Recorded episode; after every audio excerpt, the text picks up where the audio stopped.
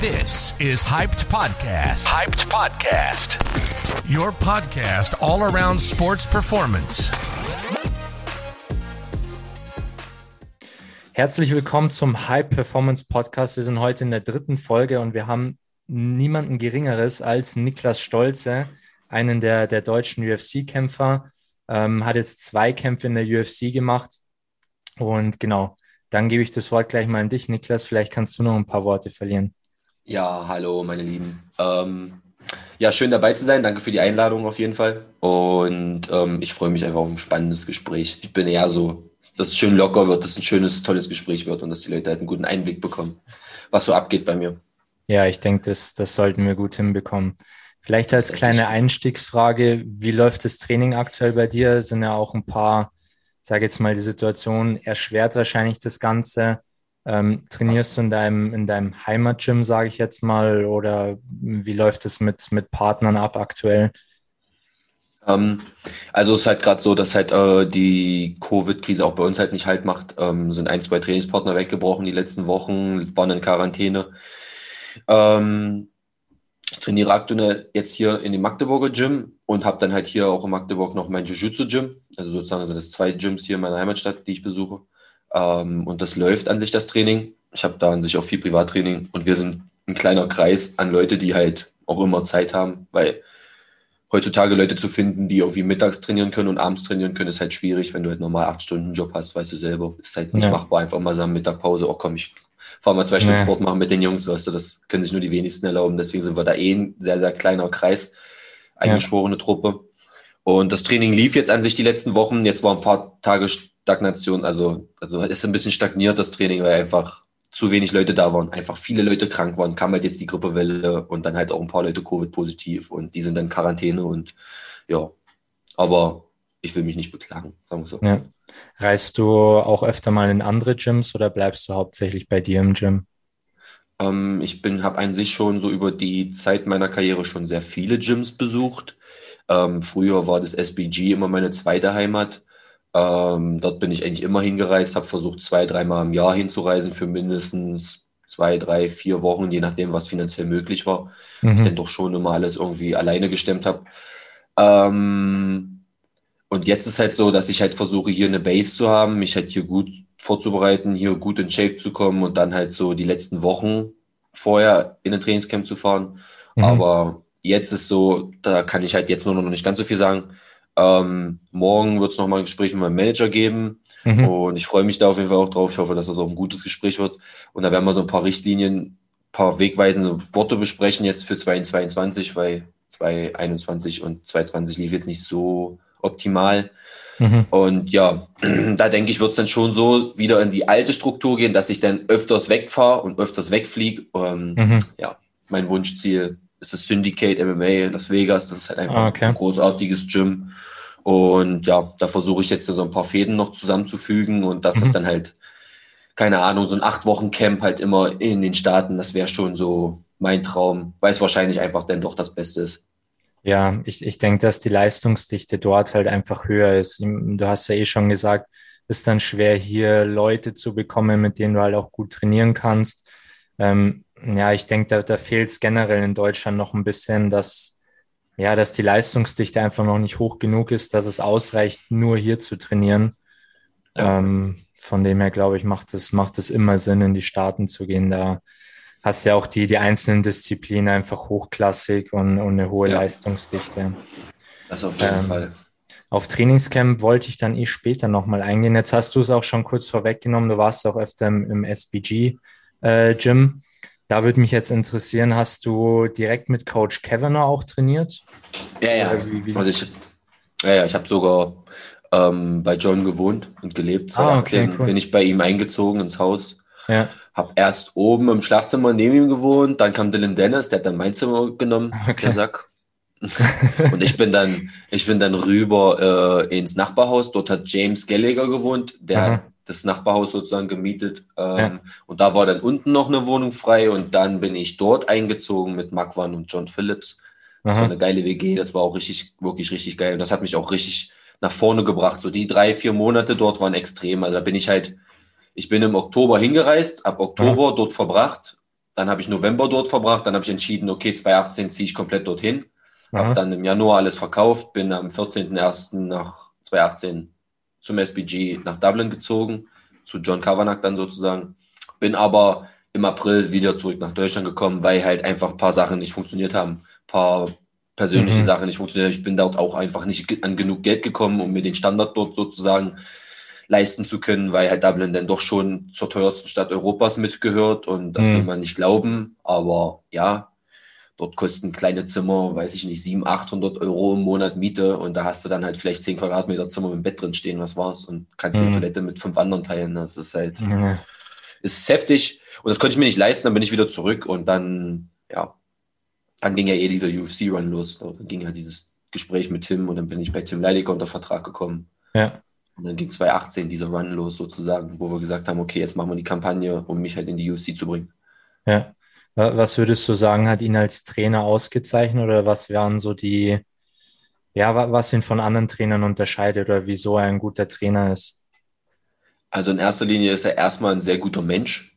Also mhm. mal abgesehen von seinen sportlichen Sachen und von seinem Wettkampfniveau und Know-how, äh, ist einfach ein richtig guter Mensch, der mhm. aber auch sehr also manchmal halt sehr so, also er wirkt sehr arrogant, glaube ich, weil er einfach nicht mit jedem spricht, aber er ist so ein introvertierter Typ. Er ist so ein Typ, der es halt sehr für sich ist und sehr viel nachdenkt und ich glaube, viele Sachen ausdenkt und deswegen einfach nicht so viel mit Leuten interagiert und das hat perfekt zu mir gepasst, weil ich halt über die Jahre mich halt auch so von früher so extrovertiert und so laut wie möglich, am besten in der Schule so der lauteste, Mhm. Zu heute halt an, am liebsten der leiseste, weil ich halt heute weiß, was ich kann und früher wusstest halt gar nichts und wolltest halt mit dem hier groß sein und heute machst du mhm. es halt mit deinem Können und es hat extrem gut gematcht. Wir haben uns richtig gut verstanden. Es gab geile Abende, wo ich mit John einfach nur da gesessen habe und Whisky okay. geschlürft habe und so, wo wir halt über Sachen philosophiert haben und ich habe ihn viel über Connor ausgefragt, weil man muss sich vorstellen, dass ich halt ähm, ich muss kurz überlegen, also ich bin halt mit meiner Ex-Freundin nach Dublin gereist und so und die war immer so ein bisschen so, ja, so eine Beziehung, so wie die und Connor und so. Und das mhm. waren so Sachen, die ich immer angesprochen habe. Und dann hat er mir immer so auf die Schulter geklopft, hat gesagt, du, mein Lieber, das will keiner. Hat der, all die jungen Kämpfer da draußen hat er immer gesagt, hört zu, wenn ihr euch wünscht, so wie Conor McGregor leben zu wollen, dann könnt ihr euch auch gleich einen Kopfschuss geben, hat er gesagt. So, wer will okay. denn so leben wie dieser Mann? Und so. Und hat halt mir halt Einblicke gezeigt, so in das private Leben von Connor und Sachen und so, die ich auch auf jeden Fall nie wahrscheinlich aussprechen werde, so öffentlich, aber einfach private Eindrücke, wo ich selber gesagt habe, oh, heftig. Und das sind okay. einfach Sachen, die die Leute nicht wissen. Und das sind halt genau die Sachen, die einem zum Erfolg führen und so. Aber das sind halt auch einfach Kompromisse, wo ich sage, boah, den hätte ich vielleicht nicht gemacht und den hätte ich vielleicht auch nicht gemacht und so. Mhm. Und das hat mir halt viel geholfen als Mensch, dass er einfach ja. immer und das, also so ansonsten als zum Coach, weil du jetzt nochmal zurück, ich will nicht abschweifen, was das Coach-mäßige betrifft, muss ich halt sagen, sein Know-how an der Wand, also dieses Wallworking, dieses Wall, dieses Cage-Work, ja, das ist mhm. insane. Das habe ich noch nie erlebt. Ich habe noch nie ja. so ein Zauberer erlebt, wie der die Techniken runterbricht an der Wand, wie du weiterkommst, ist gigantisch. Und dann ja. sein gesamtes Verständnis von MMA und die Art und Weise, wie er MMA-Training aufbaut, dass er viel den Kopf trainiert und dann auch den Körper trainiert und Sparring-Session analysiert werden und gefilmt werden. Und das sind Sachen, da habe ich schon sehr, sehr viel mitgenommen und äh, da kann ich ihm auch für immer nur danken. Und ich, bis heute muss ich auch sagen, kann ich mir auf die Schulter klopfen, habe ich mit ihm ein richtig ja. gutes Verhältnis. Okay. Obwohl das mit uns halt nicht so funktioniert hat. Obwohl ich jetzt da dann halt Sportvertrag unterschrieben habe 2015, aber nie so richtig mit SBG in eine große Organisation gewandert bin und mhm. ja auch heute nicht mehr, seit zwei, drei Jahren ja nicht mehr wirklich groß in Dublin war und ja. auch in aber Zukunft irgendwie Plan, Plan habe, da nochmal hinzureisen. Ja, aber du hast quasi jetzt noch ein bisschen, ich sage mal, WhatsApp-Kontakt hin und wieder. Wir haben, ja, wir schreiben immer vor meinen Fights. Er hat mir nach dem Mail-Fight mhm. geschrieben, hat den runtergebrochen, meinte, super gut gekämpft, wahnsinniger guter Kampf. Nach dem Jared Gooden Fight hat er mir geschrieben, hat geschrieben, dass auch das zu einer guten Karriere dazugehört und dass er denkt, dass es trotzdem weitergeht. Ja. Und das sind schon Sachen, die finde ich halt schon geil und das, das ist mir auch schon viel wert. Zeigt halt einfach nur, dass wir halt auf menschlicher Ebene halt einfach gut miteinander harmoniert haben. Ja. Und mal abgesehen vom Sportlichen her, ob das jetzt funktioniert hat oder nicht. Und vielleicht kommt es auch nochmal irgendwann zu einer Zusammenarbeit, aber das will ich, weiß ich nicht, kann ich mir jetzt gerade noch nicht vorstellen. Ja, also ich, ich muss ja auch sagen, ich bin großer Connor-Fanboy. Ich glaube, ja. äh, bin ich nicht der Einzige. Ähm, ja. Hast du ihn auch persönlich kennengelernt oder mal ein bisschen Kontakt gehabt? Also wir haben schon ein wenig Kontakt gehabt, ähm, mhm. größtenteils aber halt im Gym. Ähm, mhm. Es gab mal eine lustige Situation, da mhm. kam er aufs Grundstück von John. Ähm, und dann hat er mich übelst überrascht, bin ich halt im, im, im Schlüpfer einfach irgendwie früh schlaftrunken noch runter und habe die Tür aufgemacht. Da stand halt Connor vor der Tür und es ging um irgendwelche wichtigen Gespräche mit seinem ganzen Team. Und du musst dir halt vorstellen, wenn der Typ halt irgendwo aufgetaucht ist, ist eine riesen Entourage an Menschen mitgekommen. Filmcrew, MacLife-Crew, wenn dann manchmal noch Frau und dann noch, ach, Kameramänner, Kumpels, Freunde. Businesspartner, weißt du, so vier, fünf Autos immer, wenn der angekommen ist. Mhm. Halt. Und das war schon heftig. Aber es war halt auch schon 2018, es war halt auch schon die Zeit, wo er schon sein Fame schon enorm hoch war. Als ich das erste Mal im Gym war, was 2014 war, da haben wir halt einfach nur Sport gemacht. Also es war, wenn ja. er im Gym war, war halt einfach nur Sport. Da war nicht viel. Ja. Es war halt schon der krasse Connor und es war halt, oh krass mit Conor McGregor und das war halt so kurz vor seinem Hype gegen den Jose Aldo Kampf und das alles. Ja, wir haben einfach nur trainiert. Es gab auch bestimmt ein, zwei Situationen, wo wir miteinander gesprochen haben, aber nichts Signifikantes, wo ich jetzt meine, wo, was mir irgendwie im Kopf geblieben ist. Ich weiß, dass ja. wir auch mal kann man das so sagen? Ich kann es auch rausstellen. Ich weiß auch, dass wir, dass wir zusammen hinter der Garage auf jeden Fall nach dem Training eigentlich zusammen geraucht haben. Okay. Wir und noch ein paar andere Jungs, äh, weil er halt auch ein Freund auf jeden Fall von der Cannabispflanze ist. Und, äh, das war schon geil. Also, wir haben schon ein paar, es war schon ein paar persönliche Sachen. Ja. Und er hat mich auch immer German genannt. Er hat mich okay. einfach immer Deutscher genannt, so German. Aber ja. ähm, es war jetzt nicht irgendwie, dass man irgendwie bekannt oder Freunde geworden ist oder so. Das Einzige, mhm. was nachher noch war, dass in 2017 ist sein Manager nochmal an mich rangetreten, der Auditor. Der mhm. hat mir eine Kontakt-E-Mail, der hat mir, also per E-Mail hat er mich kontaktiert und meinte halt, dass sie halt für Nate Diaz 2 ein Trainingscamp zusammenstellen und ob ich halt mhm. halt Bock habe zu joinen. Und da bin ich am Anfang des Trainingscamps noch vier Tage mit nach Dublin und habe dann dort trainiert, aber konnte nur vier Tage bleiben, weil völlig dumm. Ich habe halt einen Urlaub gebucht in der Zeit, das war halt nach einem Fight und dann habe ich halt einen Urlaub gebucht, weil ich das irgendwie immer mache, einen Urlaub nach einem Fight und ja. dann war das irgendwie so zwischendrin und dann hieß es, du könntest auch mitkommen nach Vegas und dann habe ich mich halt so in den Arsch gebissen, dass ich dann halt irgendwie damals mit der Ex-Freundin halt in Urlaub geflogen bin und dann halt mhm. einfach hätte damit fliegen sollen, aber war halt auch schon alles gebucht und so. Also an sich habe ich jetzt nicht viel groß große Zeit mit ihm verbracht. Es gab ein, zwei Trainingseinheiten. Es gibt bestimmt auch irgendwo noch ein, zwei Fotos, die ich überall rumliegen habe. Ja. Aber ähm, ich muss auch sagen, nachher ist halt auch durch diesen Erfolg von Connor das SBG Gym halt nicht so. Es war halt einfach nicht mehr so wie früher. Es war von 2014 zu 2015 schon eine Veränderung, mhm. von 2015 zu 16 eine Veränderung. Und nach seinem Kometenaufstieg da so 2018 war dann halt sowieso schon eine noch viel größere Veränderung. Also nach diesem Mayweather-Ding. Ja kann mich auch noch erinnern, wie die äh, Einheiten waren, so zu, seinem, zu diesem Mayweather-Kampf. Da war ich auch noch im Gym, wo er so zwei, drei mhm. Boxeinheiten mhm. gegeben hat oder gemacht hat. Das wirkte irgendwie schon alles so ein bisschen nicht mehr. Es war nicht mehr so Connor, so weißt du, so. Okay. Halt rein, also kam halt rein, er war halt einfach auch nur ein Sportler wie alle, er kam halt rein, klar mit Louis Vuitton-Tasche und so, aber die Louis Vuitton-Tasche ist in die Ecke geflogen, dann wurde der Gi angezogen, dann wurde Sport gemacht so und dann auf einmal kam er halt mit riesen Entourage und in Louis Vuitton-Klamotten wurden die Hände gewrappt und dann, weißt du, er wurde mhm. dreimal umgezogen und das war dann alles schon so krass, krass und das war für mich irgendwie ja. auch nicht mehr greifbar. Und das war auch der Moment ab da, wo ich halt Connor nicht mehr, wo ich mich halt einfach vom MMA und vom ganzen, wen ich mir als Idol nehme und von dem ich mir Motivation nehme, da bin ich dann einfach auch in der Zeit von Connor weggedriftet, weil das dann ja. auch im Gym nicht mehr so schön war. Der Zusammenhalt war nicht mehr da, auf einmal sind coole Leute aus dem Gym abgehauen, wo ich mir dachte, das hat ja auch irgendwie eine Rolle. Ich bin ja nicht mhm. immer da, und die, die immer da sind und dann gehen, werden ja schon noch mehr mitkriegen als nur der, der vielleicht nur zwei, drei Mal im Jahr kommt. Und immer wenn ich kam, war Friede vor der Eierkuchen. Aber nachher habe ich auch gemerkt, dass das nicht mehr so war. Mhm. Das Gym, es hat sich einfach verändert. Es ist einfach normal, so ein Aufstieg, weißt du, da tausende Leute jeden Tag vor deinem Gym stehen. Und ich kann mich noch an eine Situation erinnern, das ist, die habe ich auch schon ein, zwei Mal auf jeden Fall in anderen Interviews oder Podcasts gesagt. Wir haben an einem Sonntag trainiert und dann hat uns John gefragt, ob wir ihm helfen, der äh, neue Cage kommt, der, der jetzt drin steht im SBG, den man jetzt kennt aus den ganzen Fotos. Der große Cage kam damals, den hat die UFC irgendwie geliefert oder Reebok, schieß mich tot. Und die haben dann gefragt, ob wir mit auf. Das ist, das ist der mit den, mit den Zuschauern im Hintergrund, oder? Das ist der große, genau, genau, genau, genau. Das ist jetzt in dem neuen Monster so. Vorher war der noch in dem alten Gym, war der halt noch vor diesem großen Connor-Poster. Ja. Und haben die den aufgebaut, haben die gefragt, ob wir den aufbauen. Und dann habe ich gesagt, na klar, wir helfen. Haben wir nach dem Training noch mit den Cage aufgebaut. Und dann kamen fünf junge Männer um die Ecke mhm. hinten in der Garage und haben halt gefragt auf Englisch, gebrochen Englisch, Und man hat halt schon gehört, dass sie irgendwie so spanischen Akzent hatten oder so, irgendwie so südamerikanisch aussahen. Und dann haben wir gefragt, was wollt ihr? Und die so, ja, wir wollen halt Connor treffen. Und Peter Quilly war noch mit und so und Richie Smullen und wir sitzen da so und ich sag, what the fuck? Die kommen jetzt hier einfach am Sonntag random her und wollen Connor treffen. Mhm. Und dann so, ja, ja, und dann sind wir hin und dann habe ich halt gefragt, na, wo kommt ihr her? Und dann sagt der eine so, ja, wir sind halt extra aus Argentinien hierher geflogen, um uns halt einen halben Tag die Stadt anzugucken und dann einen halben Tag versuchen, mit Connor zu verbringen und den zu sehen im Gym und den zu filmen im Training und dann fliegen wir wieder nach Hause. Und dann sage ich so zu denen, ihr wisst aber schon, dass ihr euch einen Sonntag ausgesucht habt. Und die so, ja, das haben wir halt so nicht gecheckt und so. Und die konnten auch nur gebrochen Englisch. Und wir hatten dann zum Glück noch Kevin da, Kudolski, das halt auch in den Argentiniers. Der hat dann halt mit den Jungs kommuniziert und gesprochen. Und ähm, ja, das ist mir halt so übelst in meinem Kopf geblieben. Ich mir dachte, Alter, überleg mal, mhm. was der Typ jetzt für einen Status hat, wenn Menschen aus Argentinien einfach mal so nach Dublin fliegen, weil sie denken, sie können diesen Menschen dort treffen.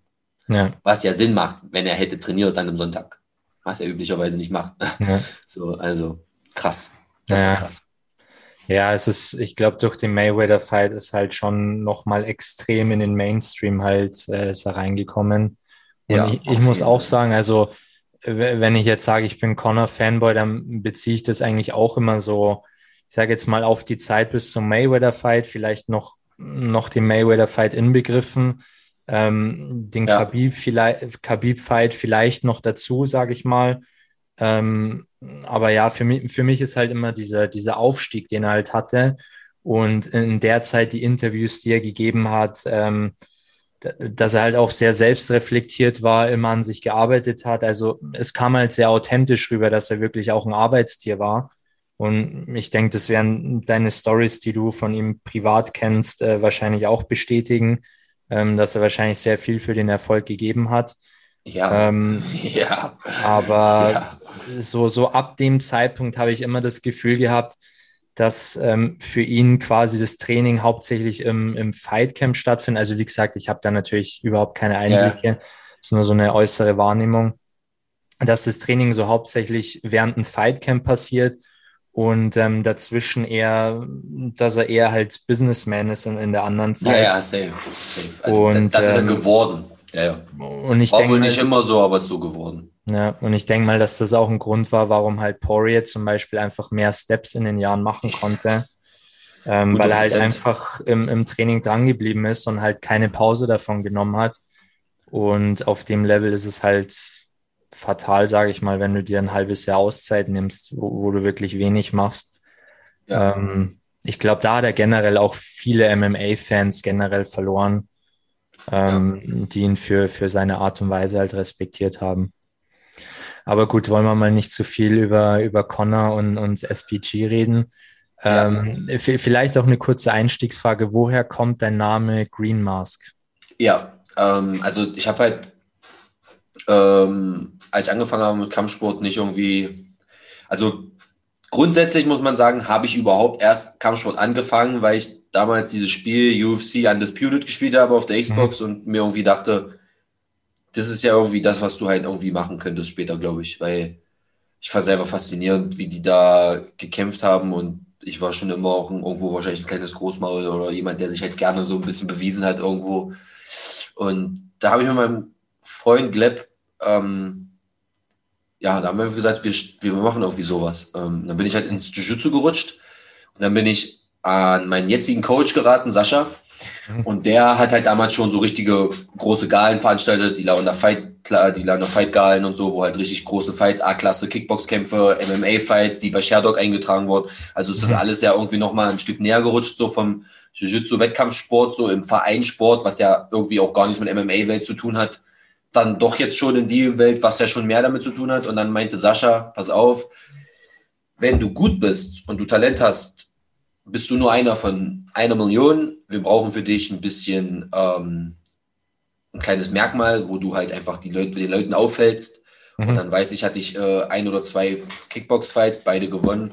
Und dann meinte er, pass auf, heute kämpfst du eine Brandenburger Fight Night gegen einen guten Mann, viele Augen auf dich und so. Ich habe hier was mitgebracht und der war immer in Thailand Dort gibt es immer Full Moon Party und da gibt es halt eine Maske. Und das ist halt mhm. eine grüne Maske.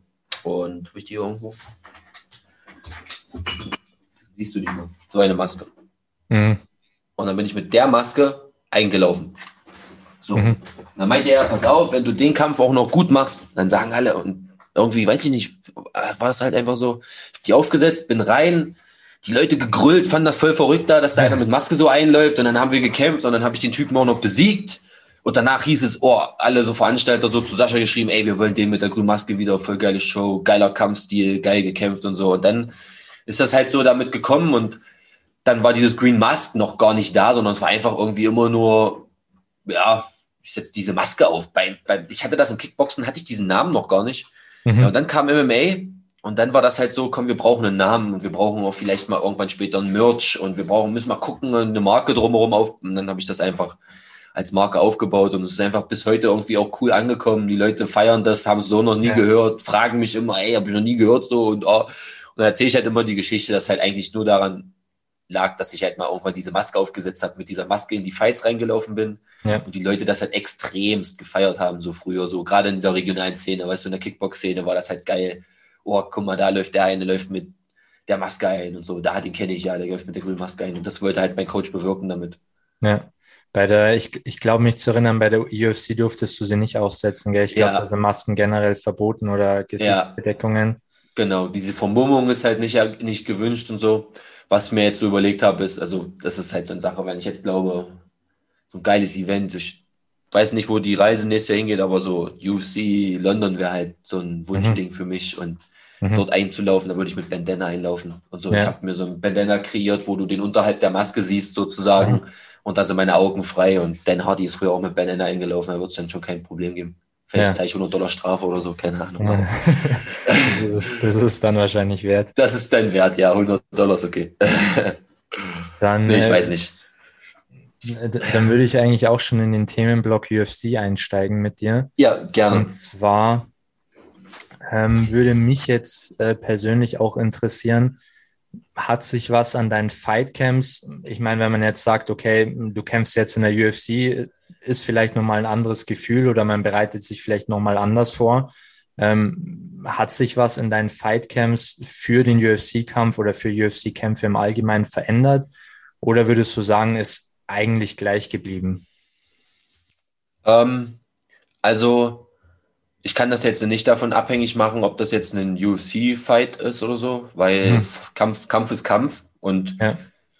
die letzten Fights, wo ich gesagt habe, ab jetzt bin ich da und ab jetzt möchte ich in die UFC, waren halt auch schon immer harte Fights. Also ich habe halt irgendwie, auch wenn ich verloren habe, wenn jetzt zum Beispiel ein Chris Stringer der sieht nicht so gut auf dem Papier aus, gegen den ich verloren habe bei Bama, aber der Typ, der trainiert seit 20 Jahren mit Darren Till zusammen. Der ist einer der besten Freunde von Darren Till. Der kommt aus Team Carbon. Wenn mhm. wir sehen, was die für einen Erfolg schon in der UFC hatten, weiß man, was der Typ wahrscheinlich auch für ein Level hat. Ist einfach so einer, der halt einfach irgendwann im Prozess dieser Profikarriere auf der Strecke bleibt, weil es einfach keine Kohlen gibt in diesem Scheißsport. Ja, das ist dann mhm. einfach auch nochmal Fakt. So. Naja, auf jeden Fall ist so, dass ich, was sich verändert hat, ist bei mir, dass wir diese Covid-Krise bekommen haben.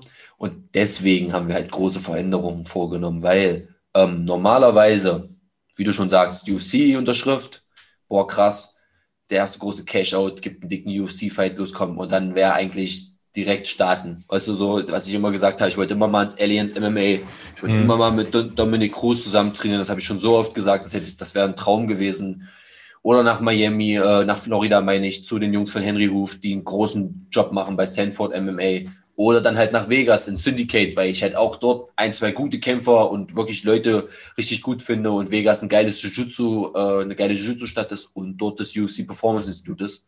Ja. Das alles ist jetzt so halt an sich nicht zustande gekommen, weil wenn man jetzt mal guckt, mein erster UFC-Fight war Short Notice, ja. ähm, war zehn Tage Vorbereitung, das waren zehn Tage, war eigentlich nur Arzttermine von Augenarzt mhm. bis Röntgentermine bis Normalarzt mhm. und hast du nicht gesehen, Allgemeinmediziner und halt noch ein paar Cardio-Einheiten und Pratzeneinheiten.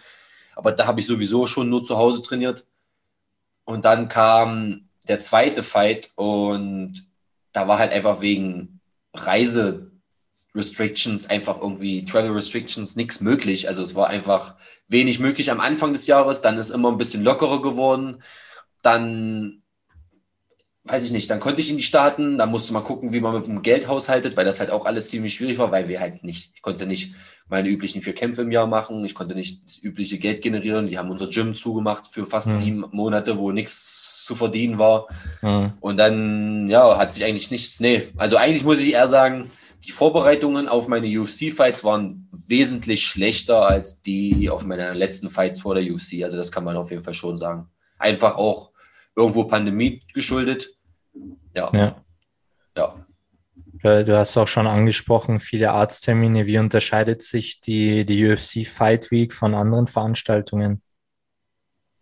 Ähm, ja, also in der Fight Week bist du eigentlich super, super gechillt, muss ich ehrlich sagen, weil die okay. UFC das für dich bis auf den Punkt genau organisiert. Also die sagen dir genau, ey, du musst 13 Uhr 8 einfach am PC sitzen und dann hast du 10 Minuten Termine mit Gesprächen oder so. Das war jetzt zum Beispiel in Vegas so, das war Picture Perfect, das war einfach auf die Sekunde genau immer, das waren auch immer genau fünf Minuten oder jeder zwei, drei Fragen, weißt du genau, um 13 Uhr Gespräch mit Michael Bisping, bumm, abgehakt, dann Megan O'Leary, bumm, abgehakt, danach Paul Felder, bumm, abgehakt, weißt du, so die Kommentatoren, dass sie einen kurzen Einblick von den Main Event, von den äh, Main Card Kämpfern bekommen. Und das ist dadurch, dass es halt so super gut organisiert ist, ist es halt super stressfrei, weil das ist auf anderen Organisationen halt nicht so gut organisiert. Aber wiederum muss man auch sagen, ich mache keine, ich habe noch nie eine Fight Week auf einer kleineren Organisation gemacht. Verstehst du, wie ich meine? Ich habe noch nie, ich bin noch nie angereist eine Woche vorher in irgendeinem Event, wo ich halt, also ich bin ja. in Abu Dhabi eingereist, weil ich halt einreisen musste und auch wegen Quarantäne. Und ich bin in Vegas vier Wochen vorher gewesen, weil ich halt mich akklimatisieren wollte und halt auch noch ein bisschen im Syndicate trainieren wollte und das Performance Institute kennenlernen wollte.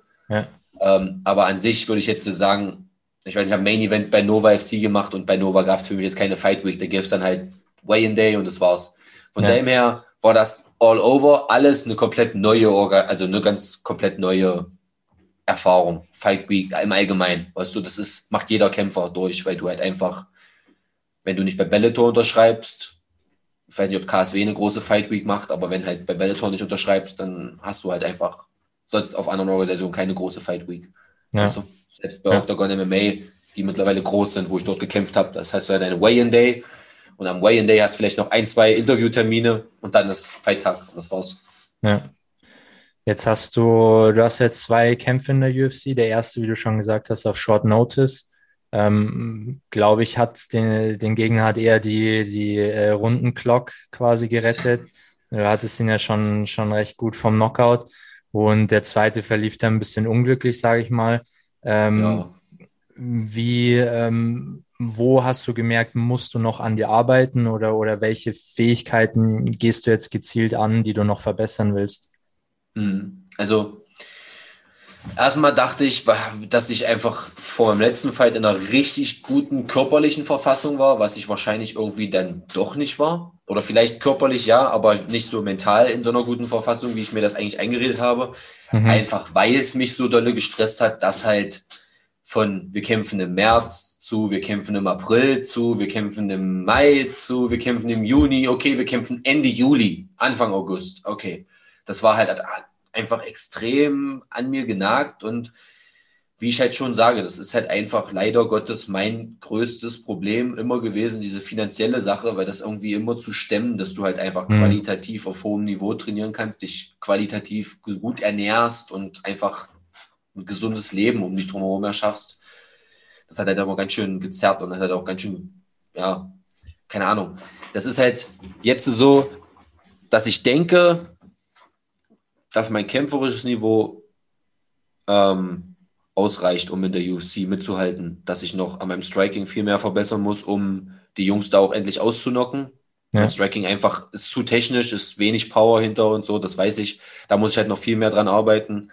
Ähm, aber wenn das wieder so clean wird, wie es schon mal war vor ein, zwei Jahren, dann bin ich da halt auch guter Dinge. Aber am allerletzten ist halt, dass mein Kopf einfach jetzt dahin katapultiere, dass ich weiß, okay, ich spiele jetzt mit in der Champions League, okay, wenn große Veränderungen, wie jetzt bei der letzten Fight Week, wo einfach zehn Veränderungen in einer Fight Week waren, wo ich dann einfach sage, okay, fuck off, ich, ich, muss einfach in so einen Modus kommen. Ja, ja. Dass ich halt irgendwie, ja, keine Ahnung, da halt irgendwie mich besser halt durchboxen kann. kann also, also mental würde ich jetzt meinen. Also als Kämpfer muss ich mental noch stärker werden. Ja. ich glaube, sowas ist auch immer schwer zu trainieren, oder? Weil ich sage mal so. Man kann es nur reflektieren. So, man kann ja. sich selber nur reflektieren. Das Zutrainieren muss wer anders halt übernehmen. Da habe ich jetzt einen guten Mann an meiner Seite, mit dem ich sprechen kann, ein guter Sportpsychologe, der mir da auch mhm. hilft. Aber du musst dich halt einfach, es ist super viel Selbstreflexion. Du musst einfach, und das kann nicht so jeder Kämpfer, das kann auch nicht allgemein nicht jeder Mensch, mal ja, zu sagen, ja. sich hinzusetzen und zu sagen, oh, okay, da habe ich Fehler gemacht, das habe ich scheiße gemacht, das habe ich. Und ich habe bestimmt viele Fehler gemacht, aber ich glaube, ich habe nachher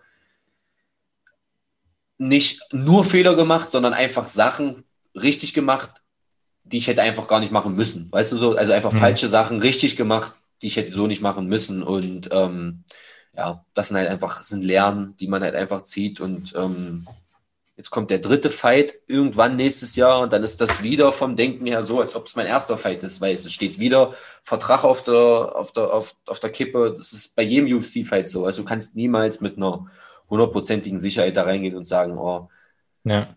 wenn ich das Ding gewinne, bin ich noch dabei, wenn ich das Ding verliere, habe ich halt auch noch dabei. Das ist eine Sache, so will ich auch gar nicht denken und von daher geht es jetzt wieder Fokus zu 100% auf den nächsten Fight. Wir versuchen mental noch zu wachsen. Ich versuche natürlich als Kämpfer immer an mir zu arbeiten, aber ja. ich, ich, man, man sieht ja auch den Progress. Ich sag mal, ich habe vor, vor vier Jahren, glaube ich, habe ich noch einen weißen Gürtel getragen im BJJ mhm. oder vor fünf Jahren noch einen weißen Gürtel. Jetzt bin ich mittlerweile Braungurt.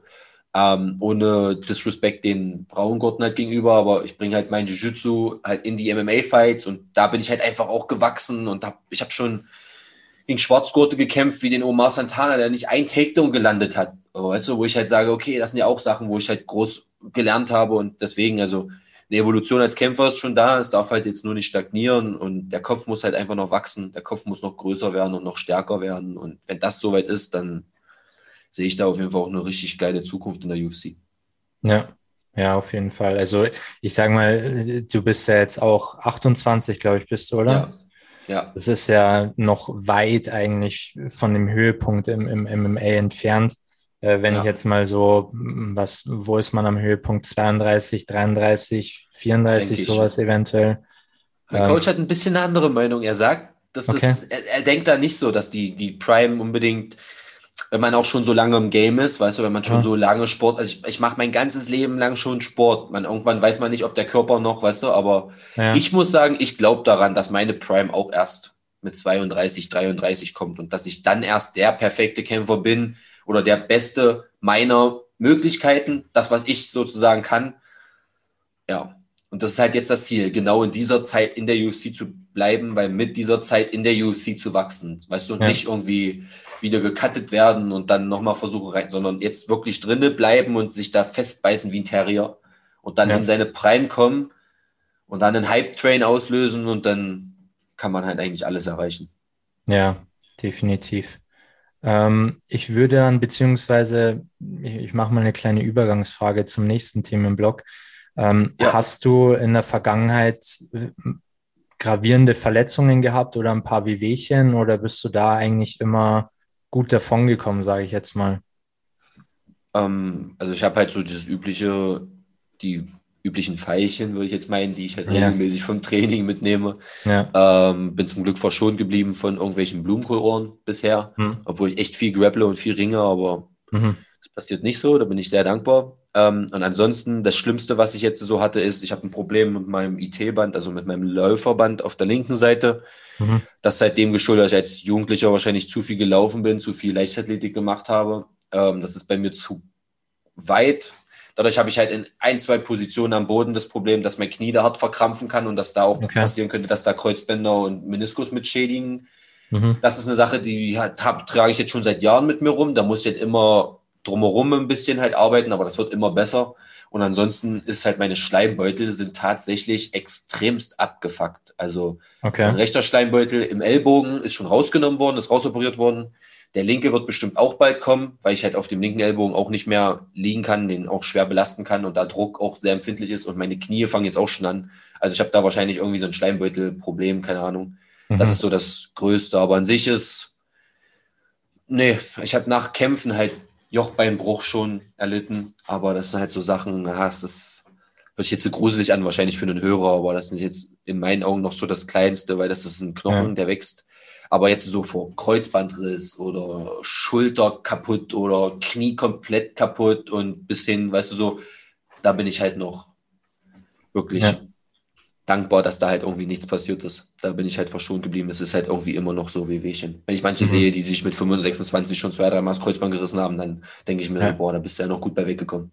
Ja, definitiv.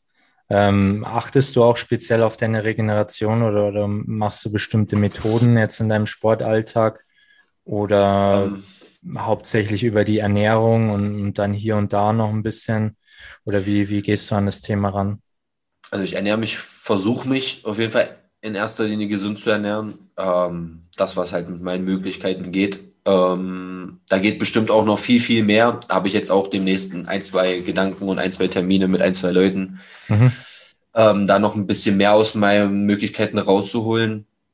Ähm, und an sich ist halt so, dass ich halt allgemein meinen Körper vor allem stelle. Also mein Körper ist mein, wenn manche sagen, oh, das ist so egoistisch und dies, wenn ich mich ausruhen will, wenn ich merke, ich brauche Ruhe und dann bin ich einfach nehme ich mir meine Ruhe, dann ruhe ich mich halt einfach auch aus. Also das ist einfach das, was die meisten Menschen einfach heutzutage nicht machen, dass sich einfach mhm. rausnehmen aus diesem ganzen Wirrwarr, diesem ganzen Heckmeck und dann einfach mal rausnehmen und abschalten. Und bei mir ist halt so, ich mache viel Sauna, ich mache viel okay. Eisbäder. Mhm. Ähm, ich mache halt, bei mir ist glaube ich auch, was auch regenerierend wirkt, ist zum Beispiel, wenn ich richtig hart trainiere, einfach so ein zwei Stunden Spaziergang mit dem Hund. Das ist, okay. wirkt Wunder, frische Luft und laufen mhm. und einfach spazieren und ein paar positive Gedanken, ein bisschen coole Musik hören, ist enorm wichtig.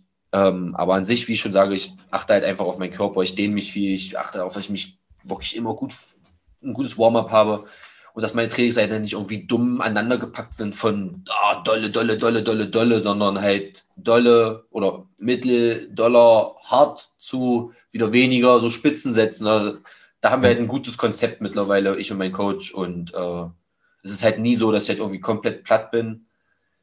Nee, passt. Ja. Ja, ich denke so, vor allem Ernährung, Erholung, wie du gesagt hast, und, und auch, wie du gesagt hast, Trainingsplanung ist halt, ist halt schon ein großer Faktor. Also ich weiß, äh, bei mir vom Bodybuilding wendet man quasi auch meistens so, so einen zyklischen Ansatz an, dass du quasi reinstartest und, und ähm, das Volumen nach oben anpasst und die Intensität und dann quasi so einen kleinen Drop hast, wo du dich eine Woche wieder erholen kannst. Ähm, ja. Wird wahrscheinlich dann ein ähnliches Prinzip sein, ja. oder? Ja, ja, ja. ja. Ist auch zum Beispiel, wenn wir, wenn wir Camps haben, zum Beispiel, und wir gehen jetzt, äh, machen so unser Grundlagenausdauer, Grundlagen-Cardio-Training, wo wir dann halt viel Rennrad fahren. Dann wird halt, halt drei Tage geknüppelt und zwei Tage halt ausgeruht. Und dann wird es halt so Blocktraining, was du so drei Tage hart mit jeweils halt langen und harten Einheiten und dann wird wieder zwei Tage regeneriert. Und das ist dann halt schon immer richtig strukturiert auch. Ja, ja das ist halt einfach das A und O, dass du halt nicht einfach von Einheit zu Einheit hüpfst und dich mhm. runterratterst, dass du es mit 100% anfängst am Anfang der Woche und dann halt irgendwie bei 5% bis am Ende der Woche, sondern dass du halt irgendwie, klar, wirst du mit der Energie runtergehen, aber dass du dann wieder, wieder ja. hochfährst. Ja, ich glaube, ähm, bei Alexander Rakic habe ich das gesehen, die, ja. ich glaube, er hat so einen Ring oder irgendein, irgendein Gerät, mit dem er überprüfen kann oder, oder am PC auf jeden Fall ausgegeben bekommt, in welchem Zustand sich sein Körper befindet. Also ob er quasi ermüdet ist, ähm, 100% fit der ist. Der nutzt bestimmt den Aura Ring, oder? Ja, genau. Nutzt er den Aura Ring? Ja, ja, den genau. habe ich auch hier. Den, den, ich, den kriegst du als UFC-Kämpfer sozusagen vom Performance oh, okay. Institut gestellt. Okay. Den kostet, glaube ich, auch 500 Dollar oder so. Es ist eine übelst krasse Technik, aber da musst du halt ein Freund davon sein, Ring zu tragen. Und das bin ich halt gar nicht. Okay. So, du musst halt den ganzen Tag einen Ring tragen, weißt du? Und mhm. das ist halt oh, das ist ein bisschen stressig. Aber das Geile ist halt, der misst halt deine Schlaf, der misst deine HFV, deine Herzfrequenzen, deine Stressfrequenzen. Der ist halt, der ist wirklich richtig, richtig gut. Und vor Kämpfen werde ich den auch einsetzen, so 14 Tage vor meinem Fight, um zu wissen, wie mein Schlaf ist, ob das jetzt alles passt. Aber den ja. den ganzes Jahr zu tragen, ja, schon Hut ab an Alexander auf jeden Fall, weil ich bin ja. kein Ringfreund. Also. ja, ich, ich habe dann, ich hab dann eben gesehen, dass die quasi im Fight Camp dann wirklich vor jedem Training nochmal checken, wie ist sein körperlicher Zustand und ja, okay, dann quasi, krass. dann quasi entscheiden, wie hart die Trainingseinheit wird oder spontan auch sagen, okay, heute ist Rest oder heute ist nur lockeres ah, Cardio okay. oder so. Ähm, das, das fand ich eigentlich schon, schon recht cool, den Ansatz. Ja, auf jeden Fall. Ähm, genau, dann bist du ja auch ein, oder man sieht es ja bei dir auf Instagram immer oft, dass du auch ähm, CBD verwendest. Ja. Und ich sage mal so, CBD im Allgemeinen, wenn man jetzt die Wirkungen durchgeht, ähm, entzündungshemmend, äh, beruhigend, verbessert den Schlaf, ähm, wahrscheinlich auch noch ein bisschen muskelentkrampfend, würde ich sagen. Ähm, welche, beziehungsweise wie oft verwendest du CBD und welche. Wirkungen merkst du bei dir am meisten? Ja, also bei mir ist CBD täglich im Einsatz. Also okay. ich äh, habe mein 30% Öl eigentlich immer am Einsatz. Ich trinke das, also trinke das sag ich schon nicht. Ich nehme die, die Tropfen ähm, immer nach dem Training.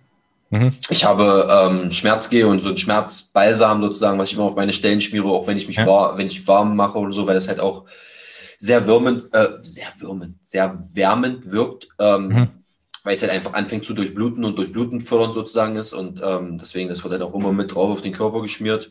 Und bei mir ist CBD einfach tagtäglich im Einsatz. Das ist halt einfach, für mich war das nie so ein Ding. Das ist nicht gekommen, weil das irgendwie Trend war oder weil das halt ja. nachher hieß, okay, wir müssen jetzt alle, es gibt so geile Memes mit irgendwie Kämpfer früher und Kämpfer heute, meine 15% auf meine CBD oder wie so. Ja.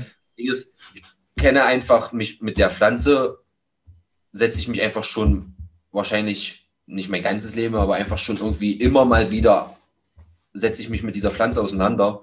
Mhm. Weil mein Umfeld früher sich einfach auch viel mit dieser Pflanze auseinandergesetzt hat, so will ich das mal ausdrücken. Und das mhm. ist einfach, dass ich schon immer wusste und schon immer gesagt habe, dass die uns helfen wird, diese Pflanze einfach zu regenerieren und in gewissen Sachen. Und heute kommt es halt zum Vorschein. Heute sagt man, okay, das CBD hilft zum Regenerieren, CBD hilft. Aber es gibt auch Leute, die sagen, nee, das hilft nicht. Es gibt mhm. Leute, die sagen, ah nee, das funktioniert nicht. Und darum bin ich da immer ein bisschen vorsichtig, dass ich mich halt hinstelle und auch wirklich sage, ey, pass auf, hier, das, für mich ist es so, weiß ich halt nicht, ob das jetzt schon Placebo ist. Ich nehme einfach CBD jetzt bestimmt auch schon fünf, sechs Jahre, vielleicht sogar schon ja. sieben Jahre. Ja. Ähm, ich glaube 2013 habe ich mir das erste Mal so Öl besorgt und so und habe jetzt äh, auch guten Sponsor an meiner Seite, der mich halt damit ausstattet. Und mhm. für mich ist es einfach im tagtäglichen Gebrauch und ich fühle mich einfach gut. Deswegen kann ich einfach nicht wirklich sagen, ist es jetzt nur das CBD, was mich halt gut regenerieren lässt, weil ich achte halt auch darauf, was ich esse, ich achte halt auch darauf, was ich trinke, ich achte darauf, wie oft ich rausgehe, wie viel Sport ich mache, wie viel Sauna ich in der Woche habe. Also für mich ist das so ein Gesamt, mhm. so eine Gesamtsache, so, so mein, mein, mein gesamter Job liegt einfach darin, sich um meinen Körper zu kümmern und CBD ist halt einfach immer wie so eine Kirsche so auf der Torte, weißt du, es ist einfach, das, was mir dann hilft, abends schneller einzuschlafen, mich doch noch ein bisschen zu entspannen. Manchmal kommst du nach, abends nach Hause, bist halt gerade von diesen harten Jiu-Jitsu-Einheiten, da ist, hast immer noch irgendwie Kreislauf, du, du bist immer noch am Pumpen, du bist noch völlig am Rotieren und dann gibt es einfach ein paar Tropfen CBD und du merkst einfach gleich, wie der Körper runterfährt und du anfängst halt mhm. abzuschalten und dann halt sozusagen halt sozusagen regenerierst. Und das sind so Sachen, Momente, die ich halt, das sind meine Sachen, die ich halt ausnutze, wofür mhm. ich das CBD nutze, sozusagen. Ja. Ja, ich denke generell auch, wie du gesagt hast, es ist ja nie wirklich, also ich glaube, das ist auch immer ein bisschen der falsche Ansatz, jetzt Leute, die, die sich vielleicht gar nicht um die Ernährung kümmern bei sich ja. selbst oder nicht wirklich sich um, um die Basics kümmern und ja, dann ja. CBD nehmen und dann sagen, es ja gut, wirkt nicht, dann ist ich, halt meistens. Ich kenne kenn Leute, die mir schreiben so, ey, ich habe mir CBD-Gras gekauft und habe mir das in meinen Papier reingedreht mit meinem Tabak und das hilft nicht. Das ist mhm. scheiße. Dann denke ich mir so, es ist halt einfach. Ja. Ja, du hast halt einfach nicht wirklich verstanden, worum es jetzt geht, warum jetzt, äh, was dir, was dir diese Cannabinode, warum die dir jetzt helfen und warum die mhm. dir helfen sollen. Also, dass du wenn du dir irgendwie die mit Tabak zusammen konsumierst, sowieso niemals helfen werden, weißt du, weil du einfach Gift zu dir nimmst. Also, ja, ja. es ist halt schwierig, aber ich glaube, zu meinen, dass in unserem unserem Koalitionsvertrag drin steht, dass wir nächstes Jahr mit einer Legalisierung rechnen dürfen. Und dann werden die Leute auch noch mehr mit dem Thema konfrontiert, wirst du sehen. Dann wird auch noch mehr CBD in den Vordergrund geraten, weil ich denke, ja. dass so CBD-Sachen, so diesen Alt, diese Alltagsschmerzmittel wahrscheinlich vielleicht auch, ich weiß nicht, aber vielleicht irgendwann mal so. Ja. Kann mir halt vorstellen, dass du irgendwann später von deinem Arzt hörst, ey, anstatt dir, was weiß ich, eine Packung 400er Paracetamol zu holen, hol dir doch halt lieber eine Packung CBD-Öl und nimm halt CBD-Öl, wenn du Kopfschmerzen hast, um halt vielleicht mhm. ein bisschen abzuschalten. Kann ich mir vorstellen. Ja. Ich weiß halt nicht, wie offen unsere Gesellschaft dafür ist, dass das halt irgendwie ja. so passieren. Aber ich würde mich freuen, ich kann einfach nur noch eine Sache, eine persönliche Sache sagen. Wir hatten einfach, einfach einen Krebsfall in der Familie gehabt und wir haben halt einfach durch Cannabis Hilfe bekommen und sind krebsfrei. Und mehr will ich halt einfach keiner dazu nicht sagen. Man will mir nicht in ja. irgendwelche Verschwörungen reinrutschen oder so, aber das ist halt ja. eine Sache. Das ist halt das, was ich meine. Sie hat einfach geholfen und hat einfach unserem Familienmitglied das Leben gerettet und dafür bin ich halt einfach super dankbar und happy. Weißt du? Und wenn das halt mehreren Menschen so gehen kann und da halt hunderte, tausende, Millionen Menschen geholfen werden kann, dann let's go. Let's go. Finde ich gut. Aber auch Aufklärung ist halt einfach auch wichtig. Ja, ich, ich denke, dass es vor allem auch ein Prozess sein wird. Ich, ich finde es ja generell ähm, schon gut, dass CBD relativ einen positiven Anklang hat, finde ich, in der Gesellschaft. Ähm, ja. wenn's, also ich, ich mache das immer so ein bisschen fest. Zum Beispiel mein Opa sagt mir dann, ja, er hat sich jetzt CBD-Tropfen gekauft. Ja, ja. Ähm, ja, ja, dann gut, weiß man, dass es da. Ja, ist ja, die Frage dann zwar, ob es bei ihm jetzt hilft, wenn er auf andere Sachen nicht achtet, aber gut, auf jeden Fall ähm, ist es angekommen, sage ich mal. Und es ist ja. nicht mehr so dieses große Thema, okay, CBD ist gleich Gras. Ähm, ja, genau. Und von dem her glaube ich, dass. Wir sind auf einem guten Weg, sagen wir es so. Ich glaube, ja. wir sind einfach auf einem guten Weg. Die Leute werden offener dafür, weißt du. Und wie du schon sagst, es kommt einfach langsam halt an. Das ist einfach so. Das ist ja. einfach. Mir schreiben manchmal Leute, ey, Digga, danke, dass du es gepostet hast. Grüne Ecke, ich habe mir mal was bestellt und jetzt kann ich echt gut schlafen und selbst wenn es nur Einbildung ist, ja. wenn er sich einbildet, besser zu schlafen, ist es immer noch besser, als wenn er sich nicht einbildet und halt wach im Bett liegt. Also von daher alles gut. Ja, definitiv. Ja, auch, auch bei Supplements ist es halt, meistens ja. ist es, wie du sagst, die Kirsche auf, auf der Torte. Genau, ähm, genau. Supplements alleine bringen es auch nicht. Aber Gerade da, das hat auch was mit Aufklärung. Das ist ja über Jahre schon einfach eine geile Community oder eine geile Masse an Industrien, die Aufklärung schafft. Weißt du, das muss halt, ja. bei CBD muss es erst noch entstehen, weißt du, aber mal heutzutage weiß halt jeder, wann welch, eigentlich welches Supplement, wie, also auch nicht, noch nicht jeder, aber man weiß halt schon so eine gewisse Richtung, weil einfach über die letzten Jahre auch durch diesen Fitness-Hype, durch diese ganzen, weißt du, dieses, ja ist die große Messe immer in Köln? Äh, FIBO. FIBO. FIBO. Weißt du, durch diese ganzen großen Messen, dieses Supplement-Ding ist ja immer näher gekommen. Man merkt das ja auch. Dieser Wandel hat ja stattgefunden. Die Mädels rennen immer mehr zum Sport und die achten immer mehr drauf und trinken immer mehr Whey-Protein. Weißt du, wie ich meine? Das ist, ja. Die Leute achten jetzt schon drauf, aber bei CBD dauert das noch eine Weile, sage ich dir. Ja. Weil einfach die Aufklärung muss einfach stattfinden. Und das muss halt, die Leute müssen es einfach verstehen und nicht immer mit so viel Angst an Sache rangehen. Ja, definitiv. Ähm, Thema Supplements, was, was nimmst du täglich oder regelmäßig für Subs? Ja, also ich habe tatsächlich euer Zeug, äh, dein, dein, dein Hype habe ich ganz viel getrunken zu meinem. Ja. Gerade so dieses, diese Booster-Sache ist halt so ein Ding, weil ich halt einfach dann so vorm Training, das finde ich ganz, ganz gut. Ähm, ansonsten muss ich halt einfach wirklich auch gestehen, ich bin jemand, der mit allem schon rumexperimentiert hat mhm. und schon mit ganz viel Supplements gearbeitet hat und ein gewisses Ziel erreicht hat und mit ganz wenig Supplement auch schon genau das gleiche Ziel erreicht habe. Ich habe schon Fightcamps gehabt, wo ich einfach wenig Geld hatte. Da konnte ich mir einfach nichts leisten. Ich hatte keinen Sponsor an meiner Seite. Also habe ja. ich mich auch einfach nicht eingedeckt mit Supplements und habe einfach alles über Ernährung gemacht und habe die Fights nach mit, weißt du, zweite Runde Knockout gewonnen und es gab Fights, da habe ich halt super krass äh, supplementiert und äh, habe halt verloren. Also das ist halt so eine Sache, da habe ich halt einfach gewisse Schlüsse für mich gezogen. Es gibt immer ein gewisses Protein, was bei mir im Haushalt ist mein Hanfprotein, das ist immer hier, das habe ich immer da und das trinke ich, esse ich und nehme ich zu mir jeden Tag. Mhm. Ähm, und ansonsten supplementiere ich BCAs. Das ist noch eine Sache, die ich dazu supplementiere. Und Rest ist halt alles Mineralien, Zink, Vitamine, ja. Eisen, Magnesium, sowas. Aber da hört es dann halt auch einfach schon auf. Also es ist, geht einfach wirklich zu Protein, wo bei mir halt einfach irgendwie meistens Hanfprotein die Basis ist. Ähm, mhm. Dann habe ich, wie gesagt, tatsächlich auch seit einfach der ein, erste und einzige Booster, den ich irgendwie genommen habe und probiert habe. Ich weiß, dass früher gab es mal so einen Hype bei uns im Gym, da haben wollten alle Olymp-Booster nehmen. Das sozusagen mhm. sagen, Gott, das könnte alles noch nie trinken, noch nie. Das auch, schmeckt mir nicht. Das ist einfach nicht meins. Und äh, ich, ja, ich ernähre mich gesund. Das ist einfach, glaube ich, das, woran ich wirklich glaube. Ich ernähre mich wirklich sehr ja. gesund und äh, verzichte viel. Mittlerweile esse auch nicht mehr viel Fleisch. Versuche mhm. einfach mhm. da ein bisschen zu achten und fahre damit sehr gut dann meine zwei, drei Grundsupplements, ja. Und ja, dann halt mein CBD und damit bin ich glücklich, fahre ich auch gut. Ja.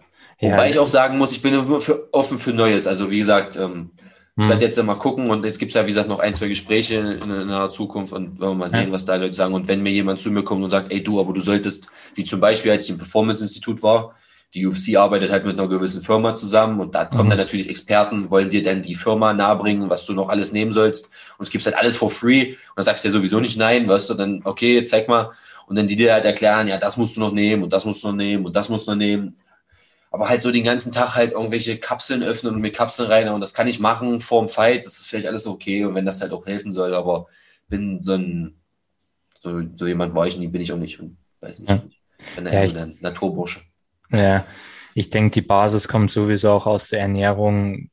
Ja, wie wir es auch gesagt ja. haben, ist, ist die Basis und, und die Supplements, wie es auch, wie es auch der Name sagt, sind halt Nahrungsergänzung einfach. Ja, und genau. von dem her Genau. Ähm, was mich noch interessieren würde, du hattest, glaube ich, einen Dopingtest schon, oder? Von der USADA? Ja, wenn es nur einer gewesen wäre, okay. das wäre schön. Ey, die haben schon mich schon zu ganz ja? ungünstigen Situationen genervt. Ja. Okay. Also ich bin jetzt äh, bei zehn Stück. Ähm, oh, zehn Stück. Oh, ja, ja, ich bin jetzt, glaube ich, zehn Stück verändert. Ich müsste jetzt in meine USADA-App gucken, aber ich glaube, ja. zehn sind es jetzt. Ähm, und ja, war schon ein paar. Kommen, also kommen dann die kommen einfach random. Die werden dann die Arbeit, die kooperieren halt mit der deutschen ähm, Anti-Doping-Organisation, was irgendwie NADA, glaube ich, ist oder so. Mhm. Ich glaube, NADA oder WADA, also sowas. Und äh, du hast halt Daily Whereabouts, du musst halt den Leuten halt täglich halt sagen, wo du bist und was du machst. Und ähm, die wissen halt immer, von wann ich wann im Gym bin und von wann ich wann im Trainingscamp bin. Das hast du ja. eine App, wo du das halt immer aktualisierst oder bei mir macht es halt der Manager. Und ähm, ja, dann kommen die einfach, klingeln einfach, wenn sie da sind, sind sie da. Und mhm. wenn du gerade schläfst, dann musst du halt aufstehen. Und wenn du halt ja. irgendwie gerade mit deiner Freundin ja, am Sachen machen bist, dann ja. musst du halt einfach aufhören und halt aufmachen. Auch das alles schon erlebt. Und äh, ja, also die haben schon 23, 30 geklingelt, die haben auch schon um 1.30 Uhr geklingelt. Ja. Äh, die haben aber auch schon sehr zuvorkommt, irgendwie um 21 Uhr geklingelt und sagten dann so, na, wir wollten nicht morgen früh um sechs kommen, sondern haben gesagt, jetzt kommen wir lieber um neun und wollen halt, ja. ist zwar doof, dass wir jetzt abends stören, aber ist okay. Und dann denke ich mir so, ah, okay, wenigstens mitgedacht, sodass er mich halt irgendwie, weil das finde ich ist halt so eine Sache, in Trainingscamp ist das eine Sache, wo ich einfach auch dafür bin, dass das einfach auch geregelt ist. In einem Trainingscamp hatte ich einfach die Anti-Doping-Organisation einfach zu gewissen Zeiten näher auf den Sack zu gehen. Und das ist einfach Fakt, dass die dich haben schlafen zu lassen. Ja. Wenn du einem Kämpfer an dem einen Tag den Schlaf nimmst, nimmst du den an diesem einen Tag das Training. Weil wenn du den um fünf aufmachst, da kann der noch nicht sofort gleich pullern, weil schon gar nicht vor Menschen. Dann ja. pullert der, weißt du, dann, dann, dann, dann macht er dieses Gläschen vielleicht um 6.30 Uhr voll. Dann sind die um 7.30 Uhr aus dem Haus.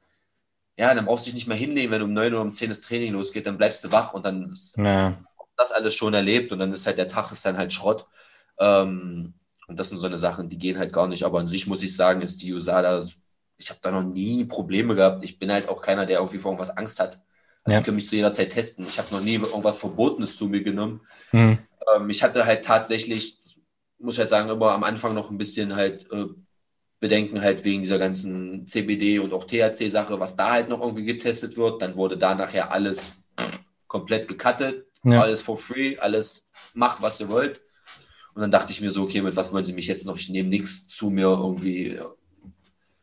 Da auch schon immer sehr, sehr, sehr, weiß ich nicht, vorsichtig gewesen oder so, dass ich da nicht irgendwie irgendwas zu mir nehme und meinen Körper reinschütte, was mir irgendwie später vielleicht dann schaden ja. könnte. Ja.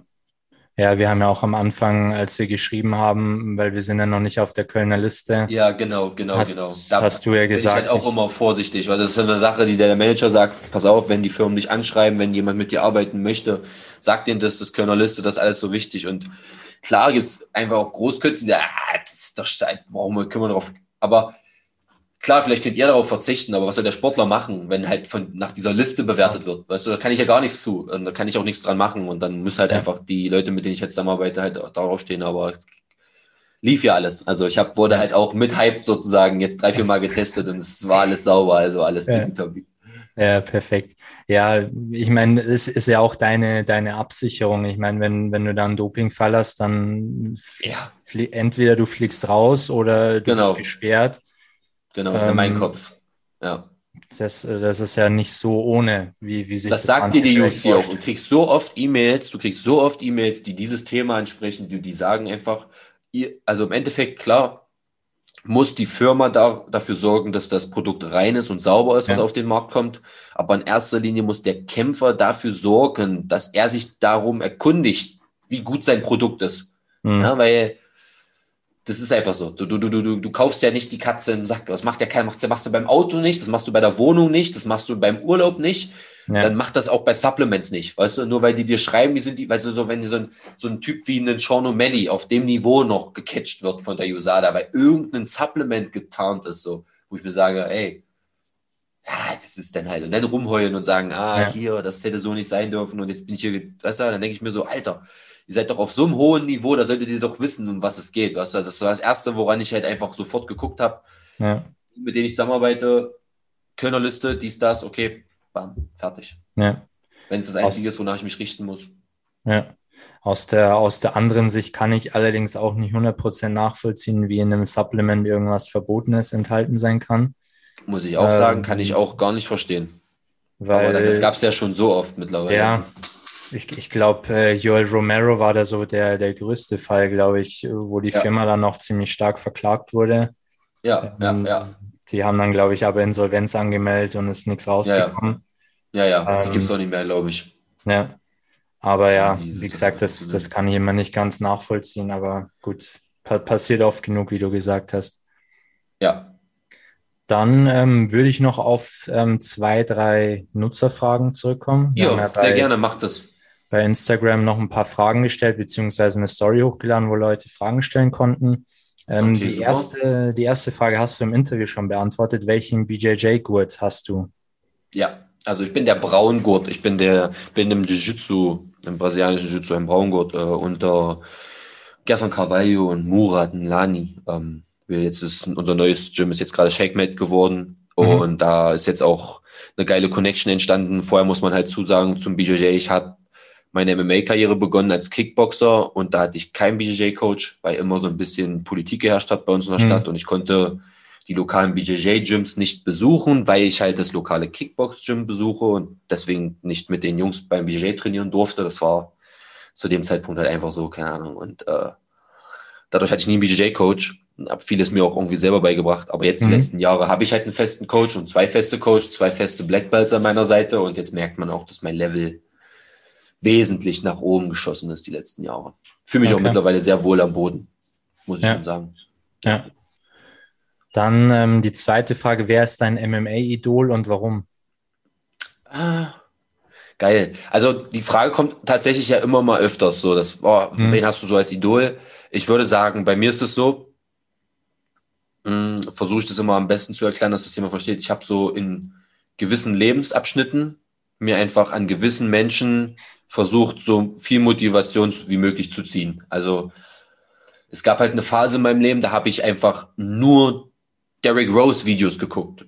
Weißt du, so, mhm. da, da, war ich Derrick Rose. Da fragen vielleicht Leute, wer ist Derrick Rose? Ja, Derrick Rose ist ein junger Basketballspieler, jetzt mittlerweile auch schon in die Jahre gekommen, aber halt damals der, einer der jüngst besten Basketballspieler der NBA gewesen, ganz junger MVP ja. geworden und habe den halt enorm gefeiert. Der hat sich halt hart verletzt und ich habe das einfach bewundert, wie der sich immer wieder zurückgearbeitet hat. Das war eine große Motivation. Und dann kam die Zeit, wo dieses MMA-Ding immer, es ist auf einmal immer mehr Karriere geworden, es ist immer mehr und dann kam natürlich Connor in mein Leben. Dann war natürlich Connor die große Motivation, weil man sich dachte, boah, Alter, das ist so ein Typ mit so einer Lodderschnauze aus dem Hinterdorf, aus dem Dorf, wo wie ich, der kommt aus dem Dorf, wo 20.000 Leute wohnen, wie ich. Und der erobert einfach gerade die ganze Welt im Sturm. Das fand ich halt enorm.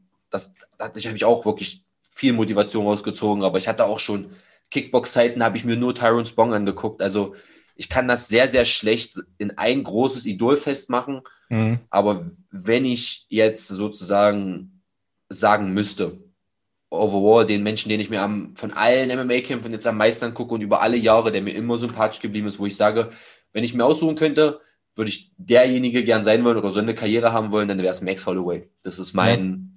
Mein Herzensmann, das ist mein mhm. Mann. Max Holloway ist der Mann, der für mich die geilste MMA-Karriere von allen hingelegt hat, der die geilste Entwicklung als Mensch gemacht hat, der einfach so einen zuckersüßen Sohn hat, der so, der wirklich, der, der, Typ kämpft wahnsinnig krass, sieht gut aus, hat eine schöne Frau, einfach, bei dem wirkt alles so perfekt und mhm.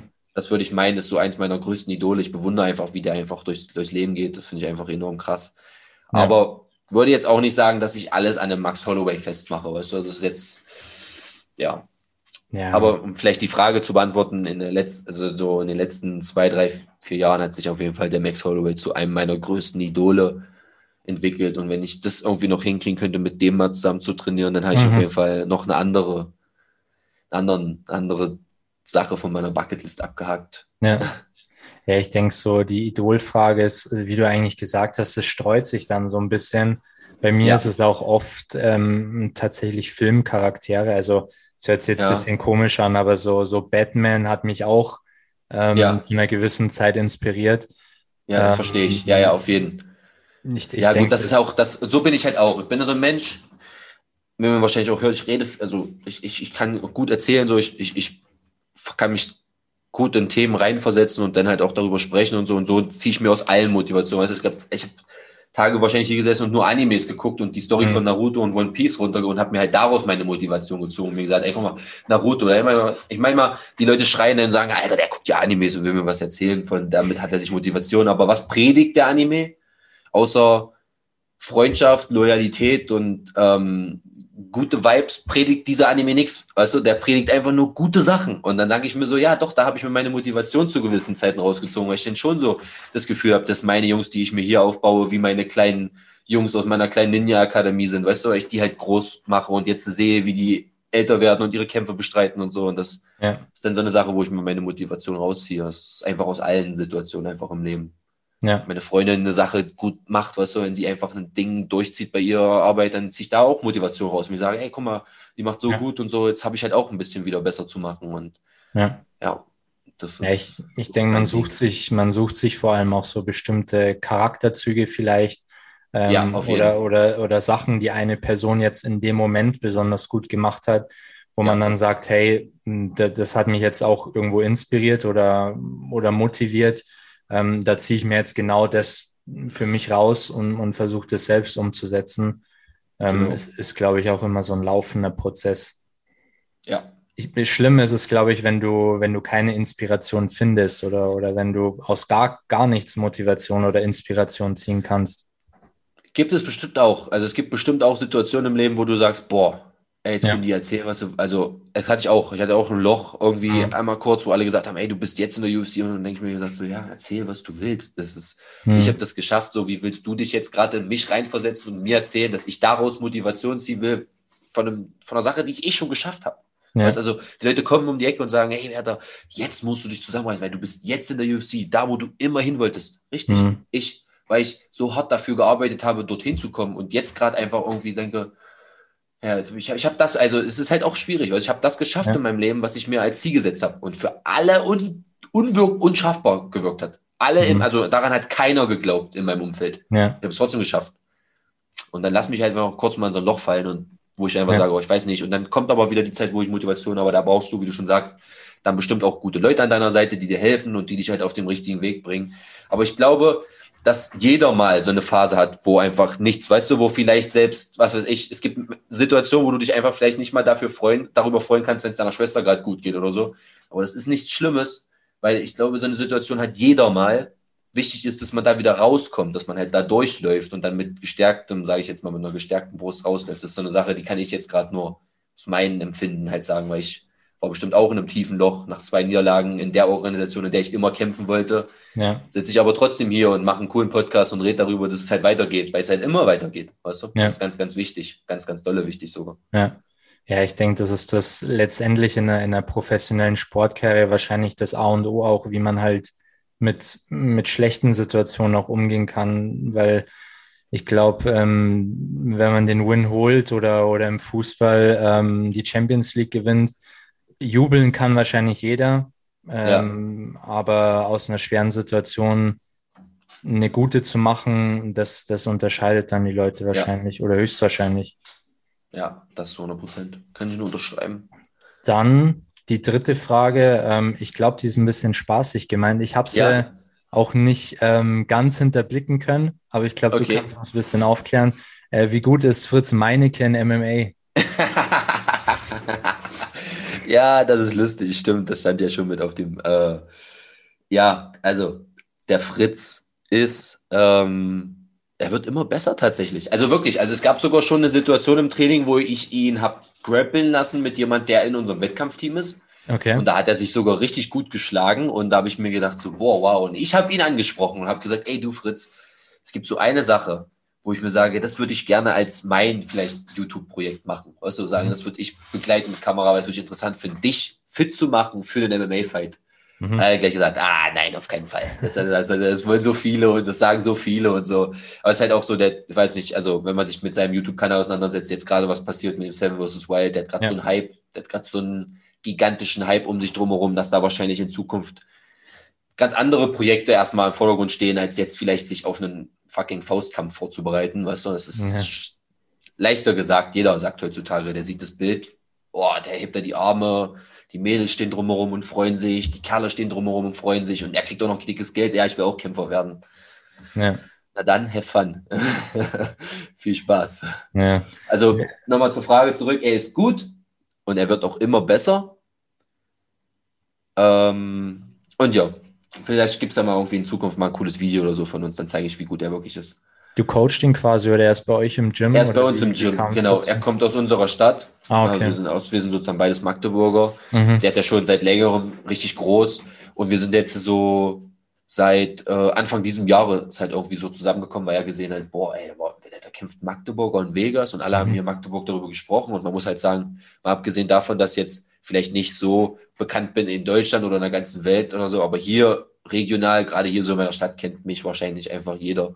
Ja. Und ähm, die haben ja darüber gesprochen, dass hier jemand nach, in, nach Vegas fliegt und dort äh, in der UFC kämpft. Und das fand er halt faszinierend. Und dann kam er auch so in diese Liebe zu MMA und dann hat er angefangen zu trainieren und bei uns trainiert. Und dann haben wir natürlich auch darüber gesprochen, dass wir natürlich als Gym auch nur davon profitieren können, wenn so jemand mit solcher Reichweite, weißt du, in unserem Gym trainiert. Und jetzt ist er bei uns in fast jedem Training dabei mhm. und macht die Einheiten mit. Und ja, ist ja jemand, der halt auch dadurch, dass er halt selbstständig ist mit YouTube, halt auch die Zeit einfach sich gut einteilen kann, dadurch viele Einheiten mitmachen kann und dadurch wird er natürlich jetzt auch schnell viel, viel besser, weil er trainiert jetzt irgendwie ein halbes Jahr und trainiert ein halbes Jahr nur mit den Wettkämpfern und das merkt man halt natürlich auch bei mhm. Also das wird dann auch immer besser.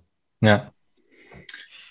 Genau, dann hätte ich noch eine, eine spezielle Frage und zwar, die habe ich den, äh, den Alex Poppig auch schon gestellt im ersten Hype-Podcast.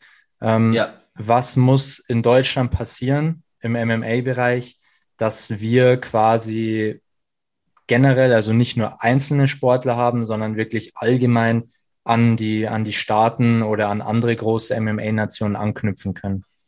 Ja, also ähm, die, die Frage, die stelle ich mir sowieso auch schon Jahre immer. Ähm, ja. Ist auch eine gute Frage. Erste Sache haben wir jetzt schon mal geschafft die erste Sache, die jetzt schon mal da ist, wo ich eigentlich immer schwarz gesehen habe, ist, wir haben jetzt mit NFC das erste Mal eine Veranstaltung in Deutschland, die das irgendwie anscheinend wirklich sehr fair aufstellen zu wollen, die wirklich sagen, okay, wir sind die Veranstaltung, wir schaffen das große Drumherum und wir bringen die Kämpfer zusammen und nicht, wir sind die Veranstaltung, wir stellen auch die Kämpfer. Unsere Kämpfer sollen die Größten der Veranstaltung sein und wir, das funktioniert nicht. Das, dieses, diese Struktur, hat Cage Warriors in Grund und Boden getrieben, die Struktur hat Bama in Grund und Boden getrieben und die Struktur hat halt auch leider GMC in Grund und Boden getrieben. So. Und darum haben wir jetzt schon mal den ersten Schritt gemacht. NFC, wir haben eine gute Veranstaltung. Das andere, was noch kommen muss, ist, deutsche Kämpfer müssen miteinander arbeiten. Das ist Punkt hm. zwei. Es kann halt einfach nicht sein, dass wir so gute, so viele gute Kämpfer haben und das zum Beispiel, wie jetzt zum Beispiel den Alex Popek, weißt du, den treffe ich halt in Dublin im Gym. Weißt ja. du? Warum treffen wir uns in Deutschland nicht? Weil wir sind beides Deutsche, wir sind gute Deutsche. Aber warum? Weil wir fünf, sechs Stunden Autofahrten auseinanderleben, weil wir irgendwo alle unsere Komfortzone haben, weil wir auch alle irgendwo unsere Egos haben und alle irgendwo, weißt du, keiner will halt jetzt vielleicht ein bisschen was von seiner Komfortzone aufgeben und das ist halt schon so eine Sache, die muss einfach noch viel besser funktionieren, dass wir Deutschen einfach viel besser zusammenarbeiten. Ja. Und die dritte Sache ist, wir brauchen Sponsoren und wir brauchen das Fernsehen und solange ja. das nicht funktioniert, funktioniert sowieso gar nichts, weil ich kann euch einfach sagen, und das ist auch so, und das ist auch eine Sache, die will ich, dass das auch jetzt jeder hört, dass das auch im Podcast kommt. Die alle, die sagen oder da rumspinnen und sagen, oh, wir machen hier Palm Angels und wir machen Ed Hardy und wir machen, wir, leisten uns hier die dicksten Sachen über MMA, ihr lügt und ihr lügt den Leuten einfach was vor. Bei MMA ist aktuell einfach kein Geld zu holen. Auf den Veranstaltungen werden Gagen ausgetragen von 200 bis 300 Euro. Das will keiner hören und das wollen die nicht aussprechen. Aber es ist so. Weißt du, es gibt Fighter auf Main Cards von großen Veranstaltungen, in Anführungsstrichen, die kriegen 300, 400 Euro. Da kriegst du noch nicht mal das Hotel mit abgerechnet und mhm. nicht mal Sprit oder weißt du so. Das sind so Sachen, wo ich sage, da hauen sich zwei Menschen mit vier Unsen Leder ins Gesicht und kriegen 200, 300 Euro. Die kriegt bei uns ein Kreisklasse-Fußballer. Und das ist mhm. so. Ich kenne Jungs, die spielen, meine Jungs spielen Kreisklasse, Landesklasse, Landesliga, die kriegen 5, 6, 7, 800 Euro pro Spiel. Die spielen viermal ja. im Monat. Die verdienen das Dreifache, was ein MMA-Kämpfer verdient in Deutschland. Ein Kreisklasse-Fußballer. Und das ist eine Sache, das ist das aller, allergrößte, die Finanzsache. Und solange Leute dort hinten sitzen im Hintergrund und sich die Taschen vollhauen wollen und den Kämpfern nichts abgeben wollen, solange funktioniert gar nichts. Solange mhm. funktioniert nichts. Und ich glaube, dass wir auch da jetzt schon auf dem richtigen Weg sind und dass da auch jetzt schon, glaube Manager mit im Game sind hier in Deutschland, die ihren Jungs echt was gönnen. Wenn ich jetzt zum Beispiel gucke, was im UFD-Gym passiert, glaube ich, dass da so ein Ivan, der gönnt seinen Jungs, der will, dass die wirklich alle und die haben auch alle und die kümmern sich und das ist ein, das ist eine Struktur, die passt aufeinander auf und es funktioniert. Ja. Das gleiche macht der Peter mit seinen Planet Eater Jungs und das gleiche macht Nils mit seinen MMA Spirit Jungs, aber es ist noch viel zu wenig, dass das passiert. Dass die aufeinander aufpassen, sich untereinander unterstützen, dass die Sponsoren rangekachelt werden und dass die Kämpfer ein vernünftiges Leben haben und dass du nicht irgendwie wie ich noch, weißt du, 60 Stunden auf dem Bau und dann springst du Short Notice in deinen UFC-Fight. Aber nur musst du 60 Stunden auf dem Bau, weil du halt nichts verdienen kannst, weil, weißt du, weil im Gym nichts zu holen ist, außerhalb nichts ja. zu holen ist und Sponsoren dich nicht bezahlen wollen, weil sie, ja, im Fernsehen werden sie nicht gezeigt, weißt du, du, ja, kannst halt alles irgendwie nur über Social Media machen, so was, keine ja. Ahnung, das sind so Sachen, wo ich sage, wenn das sich alles noch ein bisschen bessert, wenn sich diese Finanzsituation ein bisschen bessert, dann kann Deutschland auch eine richtig geile MMA-Nation werden. Und dann kann das auch richtig, weil wir haben jetzt äh, genug Medienportale, also wir haben genug etablierte ja. Podcaster, wir haben genug etablierte YouTuber, wir haben genug etablierte Newsportale und sowas. Das haben wir jetzt alles. Jetzt brauchen wir, wie gesagt, ein, zwei gute Veranstaltungen, wo wir sagen, sind wir auf einem guten Weg und dann brauchen wir noch ein, zwei Leute mehr in der UFC und dann müssen wir einfach ins Fernsehen kommen. Es kann doch nicht sein, wir sind im 21, wir sind 2021 und wir sind verboten im deutschen Fernsehen. Hm. Wir sind verboten. Wir, die, die, die, weißt du, ich meine, was die für Bilder zeigen, wenn die an Flüchtlingsgrenzen gehen, wenn die Kinder zeigen, die da verbrennen und, weißt du, ertrinken, das zeigen die im Fernsehen, das ist denen egal. Das ist denen, mhm. aber uns MMA-Kämpfer zeigen die nicht. Wir sind mhm. einfach nur Kämpfer. Boxen wird doch auch gezeigt und das ist halt so Sache, das ist einfach, das ist halt einfach bestimmte, bestimmte Menschen oder ein, zwei Menschen haben da einfach ein hartes Problem mit diesem Sport und deswegen wird das nicht gemacht. Das finde ich halt einfach unfair uns Leuten, uns Jungs gegenüber. Weißt du, so, weiß ich nicht keine Ahnung, einfach jung ambitionierten MMA-Fightern finde ich es einfach unfair gegenüber, dass die mhm. nicht die Chance haben, im deutschen Fernsehen zu landen. Ja. Das ist einfach, das ist meine Meinung. Also ja. ich muss jetzt nicht, will mich nicht im deutschen Fernsehen sehen, weißt du, ich muss da nicht sein. Aber andere Jungs haben es vielleicht verdient oder andere Jungs sollen da vielleicht rein oder können das noch besser vermarkten, noch besser zeigen, was wir deutsche MMA-Kämpfer eigentlich alle so, dass wir so eine große Facette sind, aber mhm. uns wird ja nicht gelassen, so, weißt du, das ist, finde ich, ich finde es einfach schade finde es einfach ja. wirklich dolle schade. Weil wir haben einige Jungs, einige gute Jungs mittlerweile in Deutschland. Weißt du, talentierte Jungs, gute Jungs, ja. vermarktbare Jungs. Ja. Aber die müssen es halt selber machen. Und dann kann man dann auch nicht böse sein, dass dann so ein Eckerling und Koga und Pütz, dass die jetzt YouTube machen, weil sie sich selber promoten wollen, weil sie keinen ja. Bock mehr haben und nicht mehr warten wollen, dass irgendwer das übernimmt, sondern sie machen es jetzt selber und das finde ich gut, muss ich sagen. Das ja, definitiv. Finde find ich auch gut und die, die Kanäle, die Videos sind auch top, muss ich sagen. Ja, ist wahnsinnig ähm, gut produziert. Gut produziert, genau. Ist natürlich auch sehr wichtig immer. Aber wie du sagst, es ist halt, es, es macht es einfach. Ich habe jetzt da auch nicht die, die krassen Einblicke, sage ich jetzt mal, ins Geld. Aber also ich, ich kann das nachvollziehen, glaube ich, wenn, wenn du sagst, du hast eine, eine Kampfvorbereitung. Und ähm, nehmen wir jetzt mal das Extrembeispiel Connor. Ähm, der geht in ein Fightcamp, der muss sich weder Sorgen über, der muss sich nicht mal Sorgen machen, dass er irgendwie seine Hände bandagiert bekommt. Ja, ja, ja, ähm, ja, ja. Das ist natürlich das eine Extrem. Und das andere Extrem ist halt, dass du nicht mal Supplements kaufen kannst, ungefähr, weil du aufs Geld schauen musst. Und ja, dann ist natürlich auch irgendwo verständlich, dass es nicht so leicht ist, sich auch zu etablieren zum einen in der Weltspitze und halt auch den Sport voranzubringen. Und ja, wie du sagst, die, die mediale Präsenz ist halt schon auch einfach sehr wichtig, dass mhm. der, dass der ja. Sport angenommen wird und dass dann natürlich auch Gelder fließen, sowohl von Veranstaltungsseite als auch Sponsorenseite, wie du sagst. Es ist einfach, du kannst einfach von keinem deutschen MMA-Kämpfer verlangen, dass er Top-Leistungen abliefert, wenn er nicht unter Top-Bedingungen trainiert. Und die ja. meisten trainieren einfach nicht unter Top-Bedingungen. Das ist einfach ja. so. Da sind dann irgendwelche 15, 20 Stunden Jobs oder am Wochenende noch an der Tür stehen oder so eine Sachen halt, weißt du, aber du bist immer, du bist nicht zu 100 Prozent da mit dem Kopf, wo du halt eigentlich sein solltest. Und das liegt meistens an dieser finanziellen Situation, weißt du, weil wenn ich jetzt mein Talent nehmen würde und in Fußball packen würde, ja. ui, da würde ich jetzt hier aber schon im Gold schwimmen. Weißt du, ich meine, mhm. so, das ist einfach so. Wenn ich einfach da, zweite Bundesliga, erste Bundesliga, da, da mache ich mir um nichts mehr Gedanken. Um gar nichts. Weißt du, da habe ich so viel Geld verdient, da mache ich mir um nichts mehr Gedanken. Und das ist halt so ein Ding. Das ist so zweite Bundesliga. Wir kämpfen Champions League. Weißt du? Ja, Trainiere ja. dreimal am Tag. Dreimal am Tag. Das trainiert ihr Fußballer in der Woche. Weißt du, das mhm. ist so eine Sache, wo ich sage, da macht es mich dann halt wütend. Und so, da bin ich jetzt leider zum Glück schon über so einen Punkt drüber weg, dass ich das auch aufgearbeitet habe mit meinem Sportpsychologen und so, dass ich da auch nicht mhm. mehr so emotional werde, weil das ist eine Sache, ja. emotional, die mich halt angekratzt. Und ich weiß, dass das viele Jungs und so nicht interessiert, aber ich weiß, dass ich da auch für viele Jungs spreche, die es halt schon interessiert, die halt einfach mhm. auch zu Hause sitzen und sich denken, oh, jetzt kriege ich hier gerade mal noch so 200 Euro von dem Sponsor, weißt du, dann mache ich mal noch ein, zwei Posts, dann kriege ich mal noch gerade so 100 Euro von dem und dann mache ich mir, weißt du, und von 50 Euro zu 50 Euro hangeln und so, das sind so Sachen, das, das, das macht dein Kopf halt einfach mürbe und dann denkst ja. du dir so, Alter, ich kämpfe doch da oben, weißt du, warum ja. kommt da nicht mehr, aber da ist jeder seines eigenen Glückes Schmied und ähm, das muss jeder einfach jetzt in der heutigen Situation das Beste draus machen. Jetzt sind alle Möglichkeiten da. Jeder kann wie Eckerling und Pütz zeigen es gerade allen. Jeder kann YouTube machen, jeder kann machen, jeder kann seinen eigenen Hype generieren und sich dann dadurch auch verkaufen und ja. dadurch halt noch größere Kämpfe kriegen. Ähm, und von daher sind wir da vielleicht jetzt in einem guten Zeitalter. Dennoch sage ich ganz einfach, wir gehören ins deutsche Fernsehen.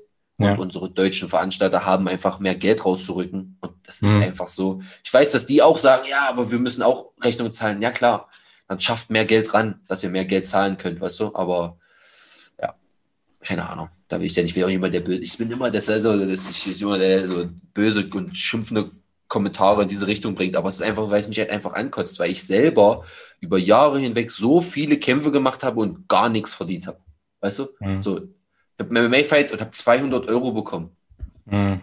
Ja. Hä? Was, was, was soll ich denn mit 200 Euro machen? Das ist ja. aber, das war alles so. Ich habe meinen letzten Fight vor der UFC im Nova FC Main Event gemacht, so, weißt du, und habe 1000 Euro bekommen. Was sind denn 1000 mhm. Euro? Was ist das denn? Das ist doch nichts. Da brauchen wir doch keiner erzählen. Oh, 1000, 1000 Euro ist eine Monatsmiete und ist ein, ein Viertel Einkauf.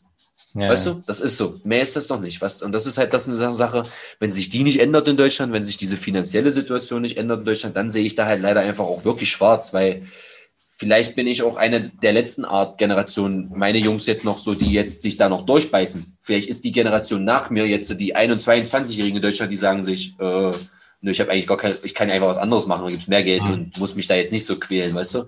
Ja. Das ist halt, würde ich, das würde ich dann noch, noch schader finden, so, weißt du? Dass ja. jetzt so Jungs wie ich sich dann aufopfern, um da hinzukommen und den Sport groß zu machen und es nachher irgendwie in drei, vier Jahren einfach zu gar nichts geführt hat. Das würde mich richtig dolle traurig machen. Mhm. Ja, ich, ich denke, ich denk, das Einzige, was man mitgeben kann, auch an die, an die Zuhörer, ähm, arbeitet miteinander, vor allem ja. die, die einzelnen Fighter, fahrt auch mal in die nächste Stadt, trainiert mit anderen Jungs. Ich krieg's auch immer mit, dass Spannungen in einer Stadt herrschen zwischen den Gyms. Geht Ganz in schlimm. andere Gyms. Ganz ähm, schlimm. Es ist wirklich zusammen. so. Ihr, ihr, werdet nur besser, wenn ihr auch ja. mit besseren Leuten trainiert. Und ja. ähm, das, das Zweite ist, eben weil, weil wenig von außen kommt an Präsenz, versucht euch noch ein bisschen besser zu vermarkten. Ähm, ich, ich sehe es zum Beispiel aus, aus der Perspektive, wenn ich jetzt eine Supplement-Marke habe und ähm, mir viele MMA-Profile anschaue oder Fighter-Profile, ähm, leider kommen, kommen da sehr wenige Posts oder, oder nicht ordentlich. Ähm, auch ja. mal ein paar Stories machen und so. Das sind einfache Sachen, mit dem man vielleicht ja. ein bisschen was bewirken kann ähm, und wo wirklich auch die, die Fighter, wenn eh schon von außen nicht viel Unterstützung kommt, sich selber in eine bessere Position bringen können. Und alles andere ist, ist, glaube ich, schwer zu beeinflussen, außer dass auch Leute wie du dann sagen, hey, so läuft es einfach nicht richtig. Ähm, wir müssen was ändern. Aber jetzt so der, der kleine Dorffighter, nicht beleidigend gemeint, sondern einfach hm, der Fighter, der jetzt noch keine Aufmerksamkeit hat, der kann wahrscheinlich an der Gesamtsituation nicht viel ändern, außer dass er als, aus sich das Beste rausholt und sich so gut wie möglich vermarktet einfach. Ja, nee, nee, also kann man auch nicht. Also, ja. wie gesagt, da muss jeder, das muss, das, das muss einfach besser laufen.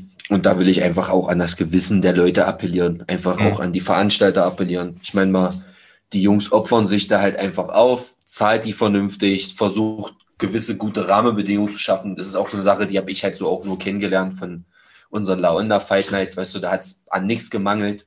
Weißt du, da war einfach alles da. Heutzutage ist es, die kleinsten Sachen sind für manche Veranstalter halt einfach irgendwie irrelevant, wo ich sage, ja, ja und das ist halt auch immer so ein Ding, wenn halt irgendwie Nicht-Sportler halt in diesen ganzen Veranstaltungssachen involviert sind, weil wenn dann zum Beispiel wie jetzt bei NFC so ein Max Mertens, glaube ich, der mhm. Matchmaker, Genau. Der hat selber gekämpft, der weiß genau, um was es geht, der weiß genau, wie wichtig ganz Kleinigkeiten sind für Kämpfer, ja. weil wir sind so eine launischen Typen. Weißt du, wenn du zum Weigh-In kommst und da steht liegt nicht mal eine Banane, die du essen kannst nach dem Weigh-In oder nicht mal Wasser oder mhm. wenn da nichts vorbereitet ist, dann bist du einfach angepisst. Weißt du, mhm. wenn dann auch noch die Kohle nicht stimmt, dann bist du einfach nur noch mehr angepisst. Und ja. das ist halt einfach so. Und dann hast du halt darauf einfach keine Lust mehr. Weißt du? Und wenn man jetzt mal zurückguckt, wenn ich jetzt auf meine Karriere gucke, seit 2014 mein MMA-Debüt gegeben. Ich habe auf allen großen deutschen Veranstaltungen gekämpft, außer auf die auf der GMC, ja. ja. Und ich habe einfach gesehen, was an Geldern rüberkommt und einfach gesehen, dass nichts rüberkommt. Habe Leute in anderen Gyms gefragt und die sagen einfach, ja, kommt nichts rüber. Und da weiß ich, da steckt die meiste Arbeit, also da steckt das, das ist das größte Loch, was wir füllen müssen. Hm. Das Finanzielle. Finanzielle, ja. wenn das gefüllt ist, denke ich, dann wird es peu à peu noch besser. Ja? ja? Wenn jetzt, stell dir vor, du hast drei, vier, fünf Kämpfe und du hast aber schon deine sieben, acht, zehntausend mit deinem Sport verdient, die du haushalten kannst, investieren ja. kannst, mit ein bisschen schieben kannst und weißt du, und nicht nach jedem Kampf dir sofort Gedanken machen musst, wo muss ich jetzt arbeiten gehen und mein Geld zu, weißt du, das ist halt so eine Sache, wo ich sage, ja, da haben wir jetzt auch schon zu lange drüber gesprochen, es ist jetzt abgehakt. Vielleicht. Es wird besser. Äh, es wird besser. Ja, äh, vielleicht auch noch ein, ähm, ein ähm, verbundenes Thema oder ein Thema, das irgendwie dazu passt, so ein bisschen generell eine, eine Präsenz auch für MMA zu schaffen. Ähm, habe ich mir aufgeschrieben, beziehungsweise waren ja auch schon als Sponsor am Start bei den ähm, ja. UFC Fight, äh, Fight Nights. Ähm, ja. Finde ich eigentlich eine ziemlich coole Idee, weil es gibt ja doch recht viele FIFA, Formel 1, ähm, was weiß ich, oder, oder Call of Duty und so weiter Turniere, ja, ja, ja. Ähm, und da fand ich das ganz cool. Also vielleicht äh, kurz als Erklärung. Also Niklas und ich glaube noch ein paar Jungs im Hintergrund, oder? Ja, genau. Ihr veranstaltet, ähm, wie heißt EFC? Nee. Genau, das ist also EFC, das ja. Fight Night Championships. Ja. Und es ist alles auf EA UFC basierend. Also alles dieses UFC-Spiel, was es für die PlayStation, die Xbox und äh, ja, PlayStation Xbox gibt. Und wir veranstalten halt Turniere, Community-Turniere, wo die User gegeneinander kämpfen online und ich gucke mir das sozusagen an und kommentiere das und broadcaste das und wir machen richtige eine Fight Night. Das sind nicht nur ein Kampf, sondern immer sieben, ja. acht bis zehn Kämpfe am Abend und die Stimmung ist auch immer geil und wie du schon sagst, das ist das auch eine Sache. Als ich in, in diese Richtung gesagt habe, ich mache jetzt auch Twitch, habe ich auch gesagt, ja. dass ich mein Thema mit reinbringe. Klar werde ich auch zocken und klar werden mir Leute vielleicht auch bei meinem Zocken zugucken, was jetzt MMA-Fans nicht so interessant finden. Aber es wird auch MMA-Streams geben. Es gab schon so viele Streams, wo wir uns MMA-Kämpfe angeguckt haben, runtergebrochen mhm. haben, wo ich meine Meinung drüber gesagt habe und so. Und das ist halt einfach auch wichtig. Das ist halt MMA-Education. Sag immer, wenn die Jungs in meinen Chat kommen, sage ich immer, heute wieder eine MMA-Schule. Ja. Ja, ja. Ähm, auch, auch, vielleicht hier an alle draußen, die die UFC zocken, ähm, gibt auch ein Ranking. Also ihr habt da quasi wirklich eine, eine Rangliste.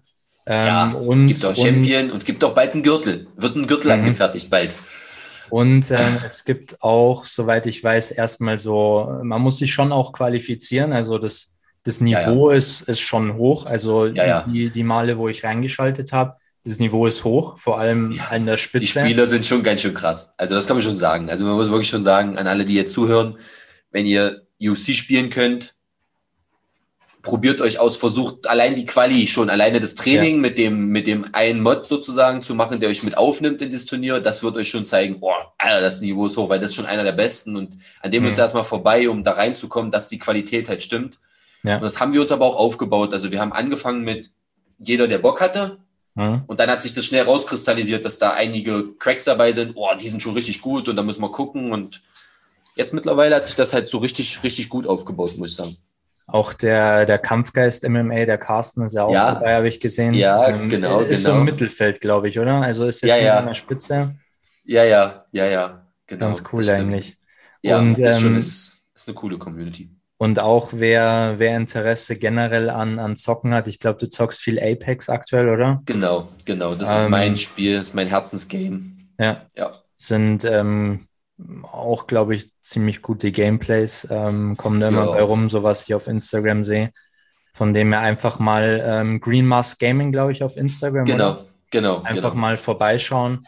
Und ähm, können wir eigentlich gleich zum Outro vielleicht kommen. Ähm, verliere ja. ich noch ein paar Worte und dann verlierst du noch ein paar Worte.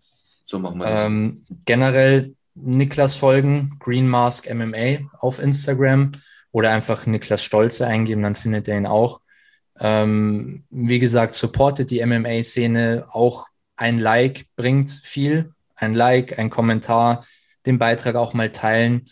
Und ähm, genau so könnt ihr letztendlich MMA unterstützen, auch in die Streams reinschauen, andere Fighter auch abonnieren, ähm, liken und so weiter. Ist für euch wenig Aufwand, aber in der Summe schafft es dann doch einen guten Support, sage ich mal. Und ähm, ich glaube, du liest DMs auch mal sehr gerne durch, ja. so wie ich das mitbekommen habe. Von dem her, lasst da, wie man so schön sagt, lasst ein bisschen Liebe da. Genau. Und ähm, dann ist ihm geholfen. Und dann genau. übergebe ich an dich nochmal. Ja, mein Lieber, also vielen Dank auf jeden Fall für die Einladung, war super, ähm, war ein schönes Gespräch. Ähm, ich kann mich nur bedanken an all meine Supporter und an all meine Unterstützer, an alle, die auch schon seit Jahren mich unterstützen und ich auch genau weiß, die werden sich das jetzt hier gleich als erstes mit anhören.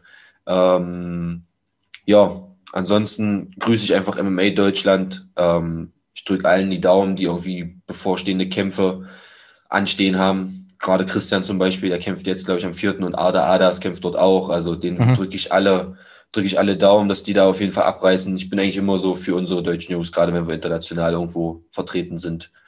Ähm, und ja, ich hoffe einfach, dass ich 2020 mit positiven News sozusagen starten kann und dass ich euch mitnehmen kann auf das nächste UFC-Spektakel oder das nächste UFC-Spektakel. Und ähm, ja, vielen Dank.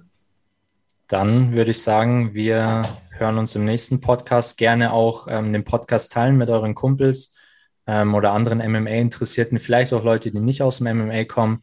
Und ähm, genau, dann würde ich sagen, wir hören uns in der nächsten Folge des Hype Performance Podcasts. Und ähm, genau, wir hören uns. Macht's gut. Ciao. Ciao, ciao.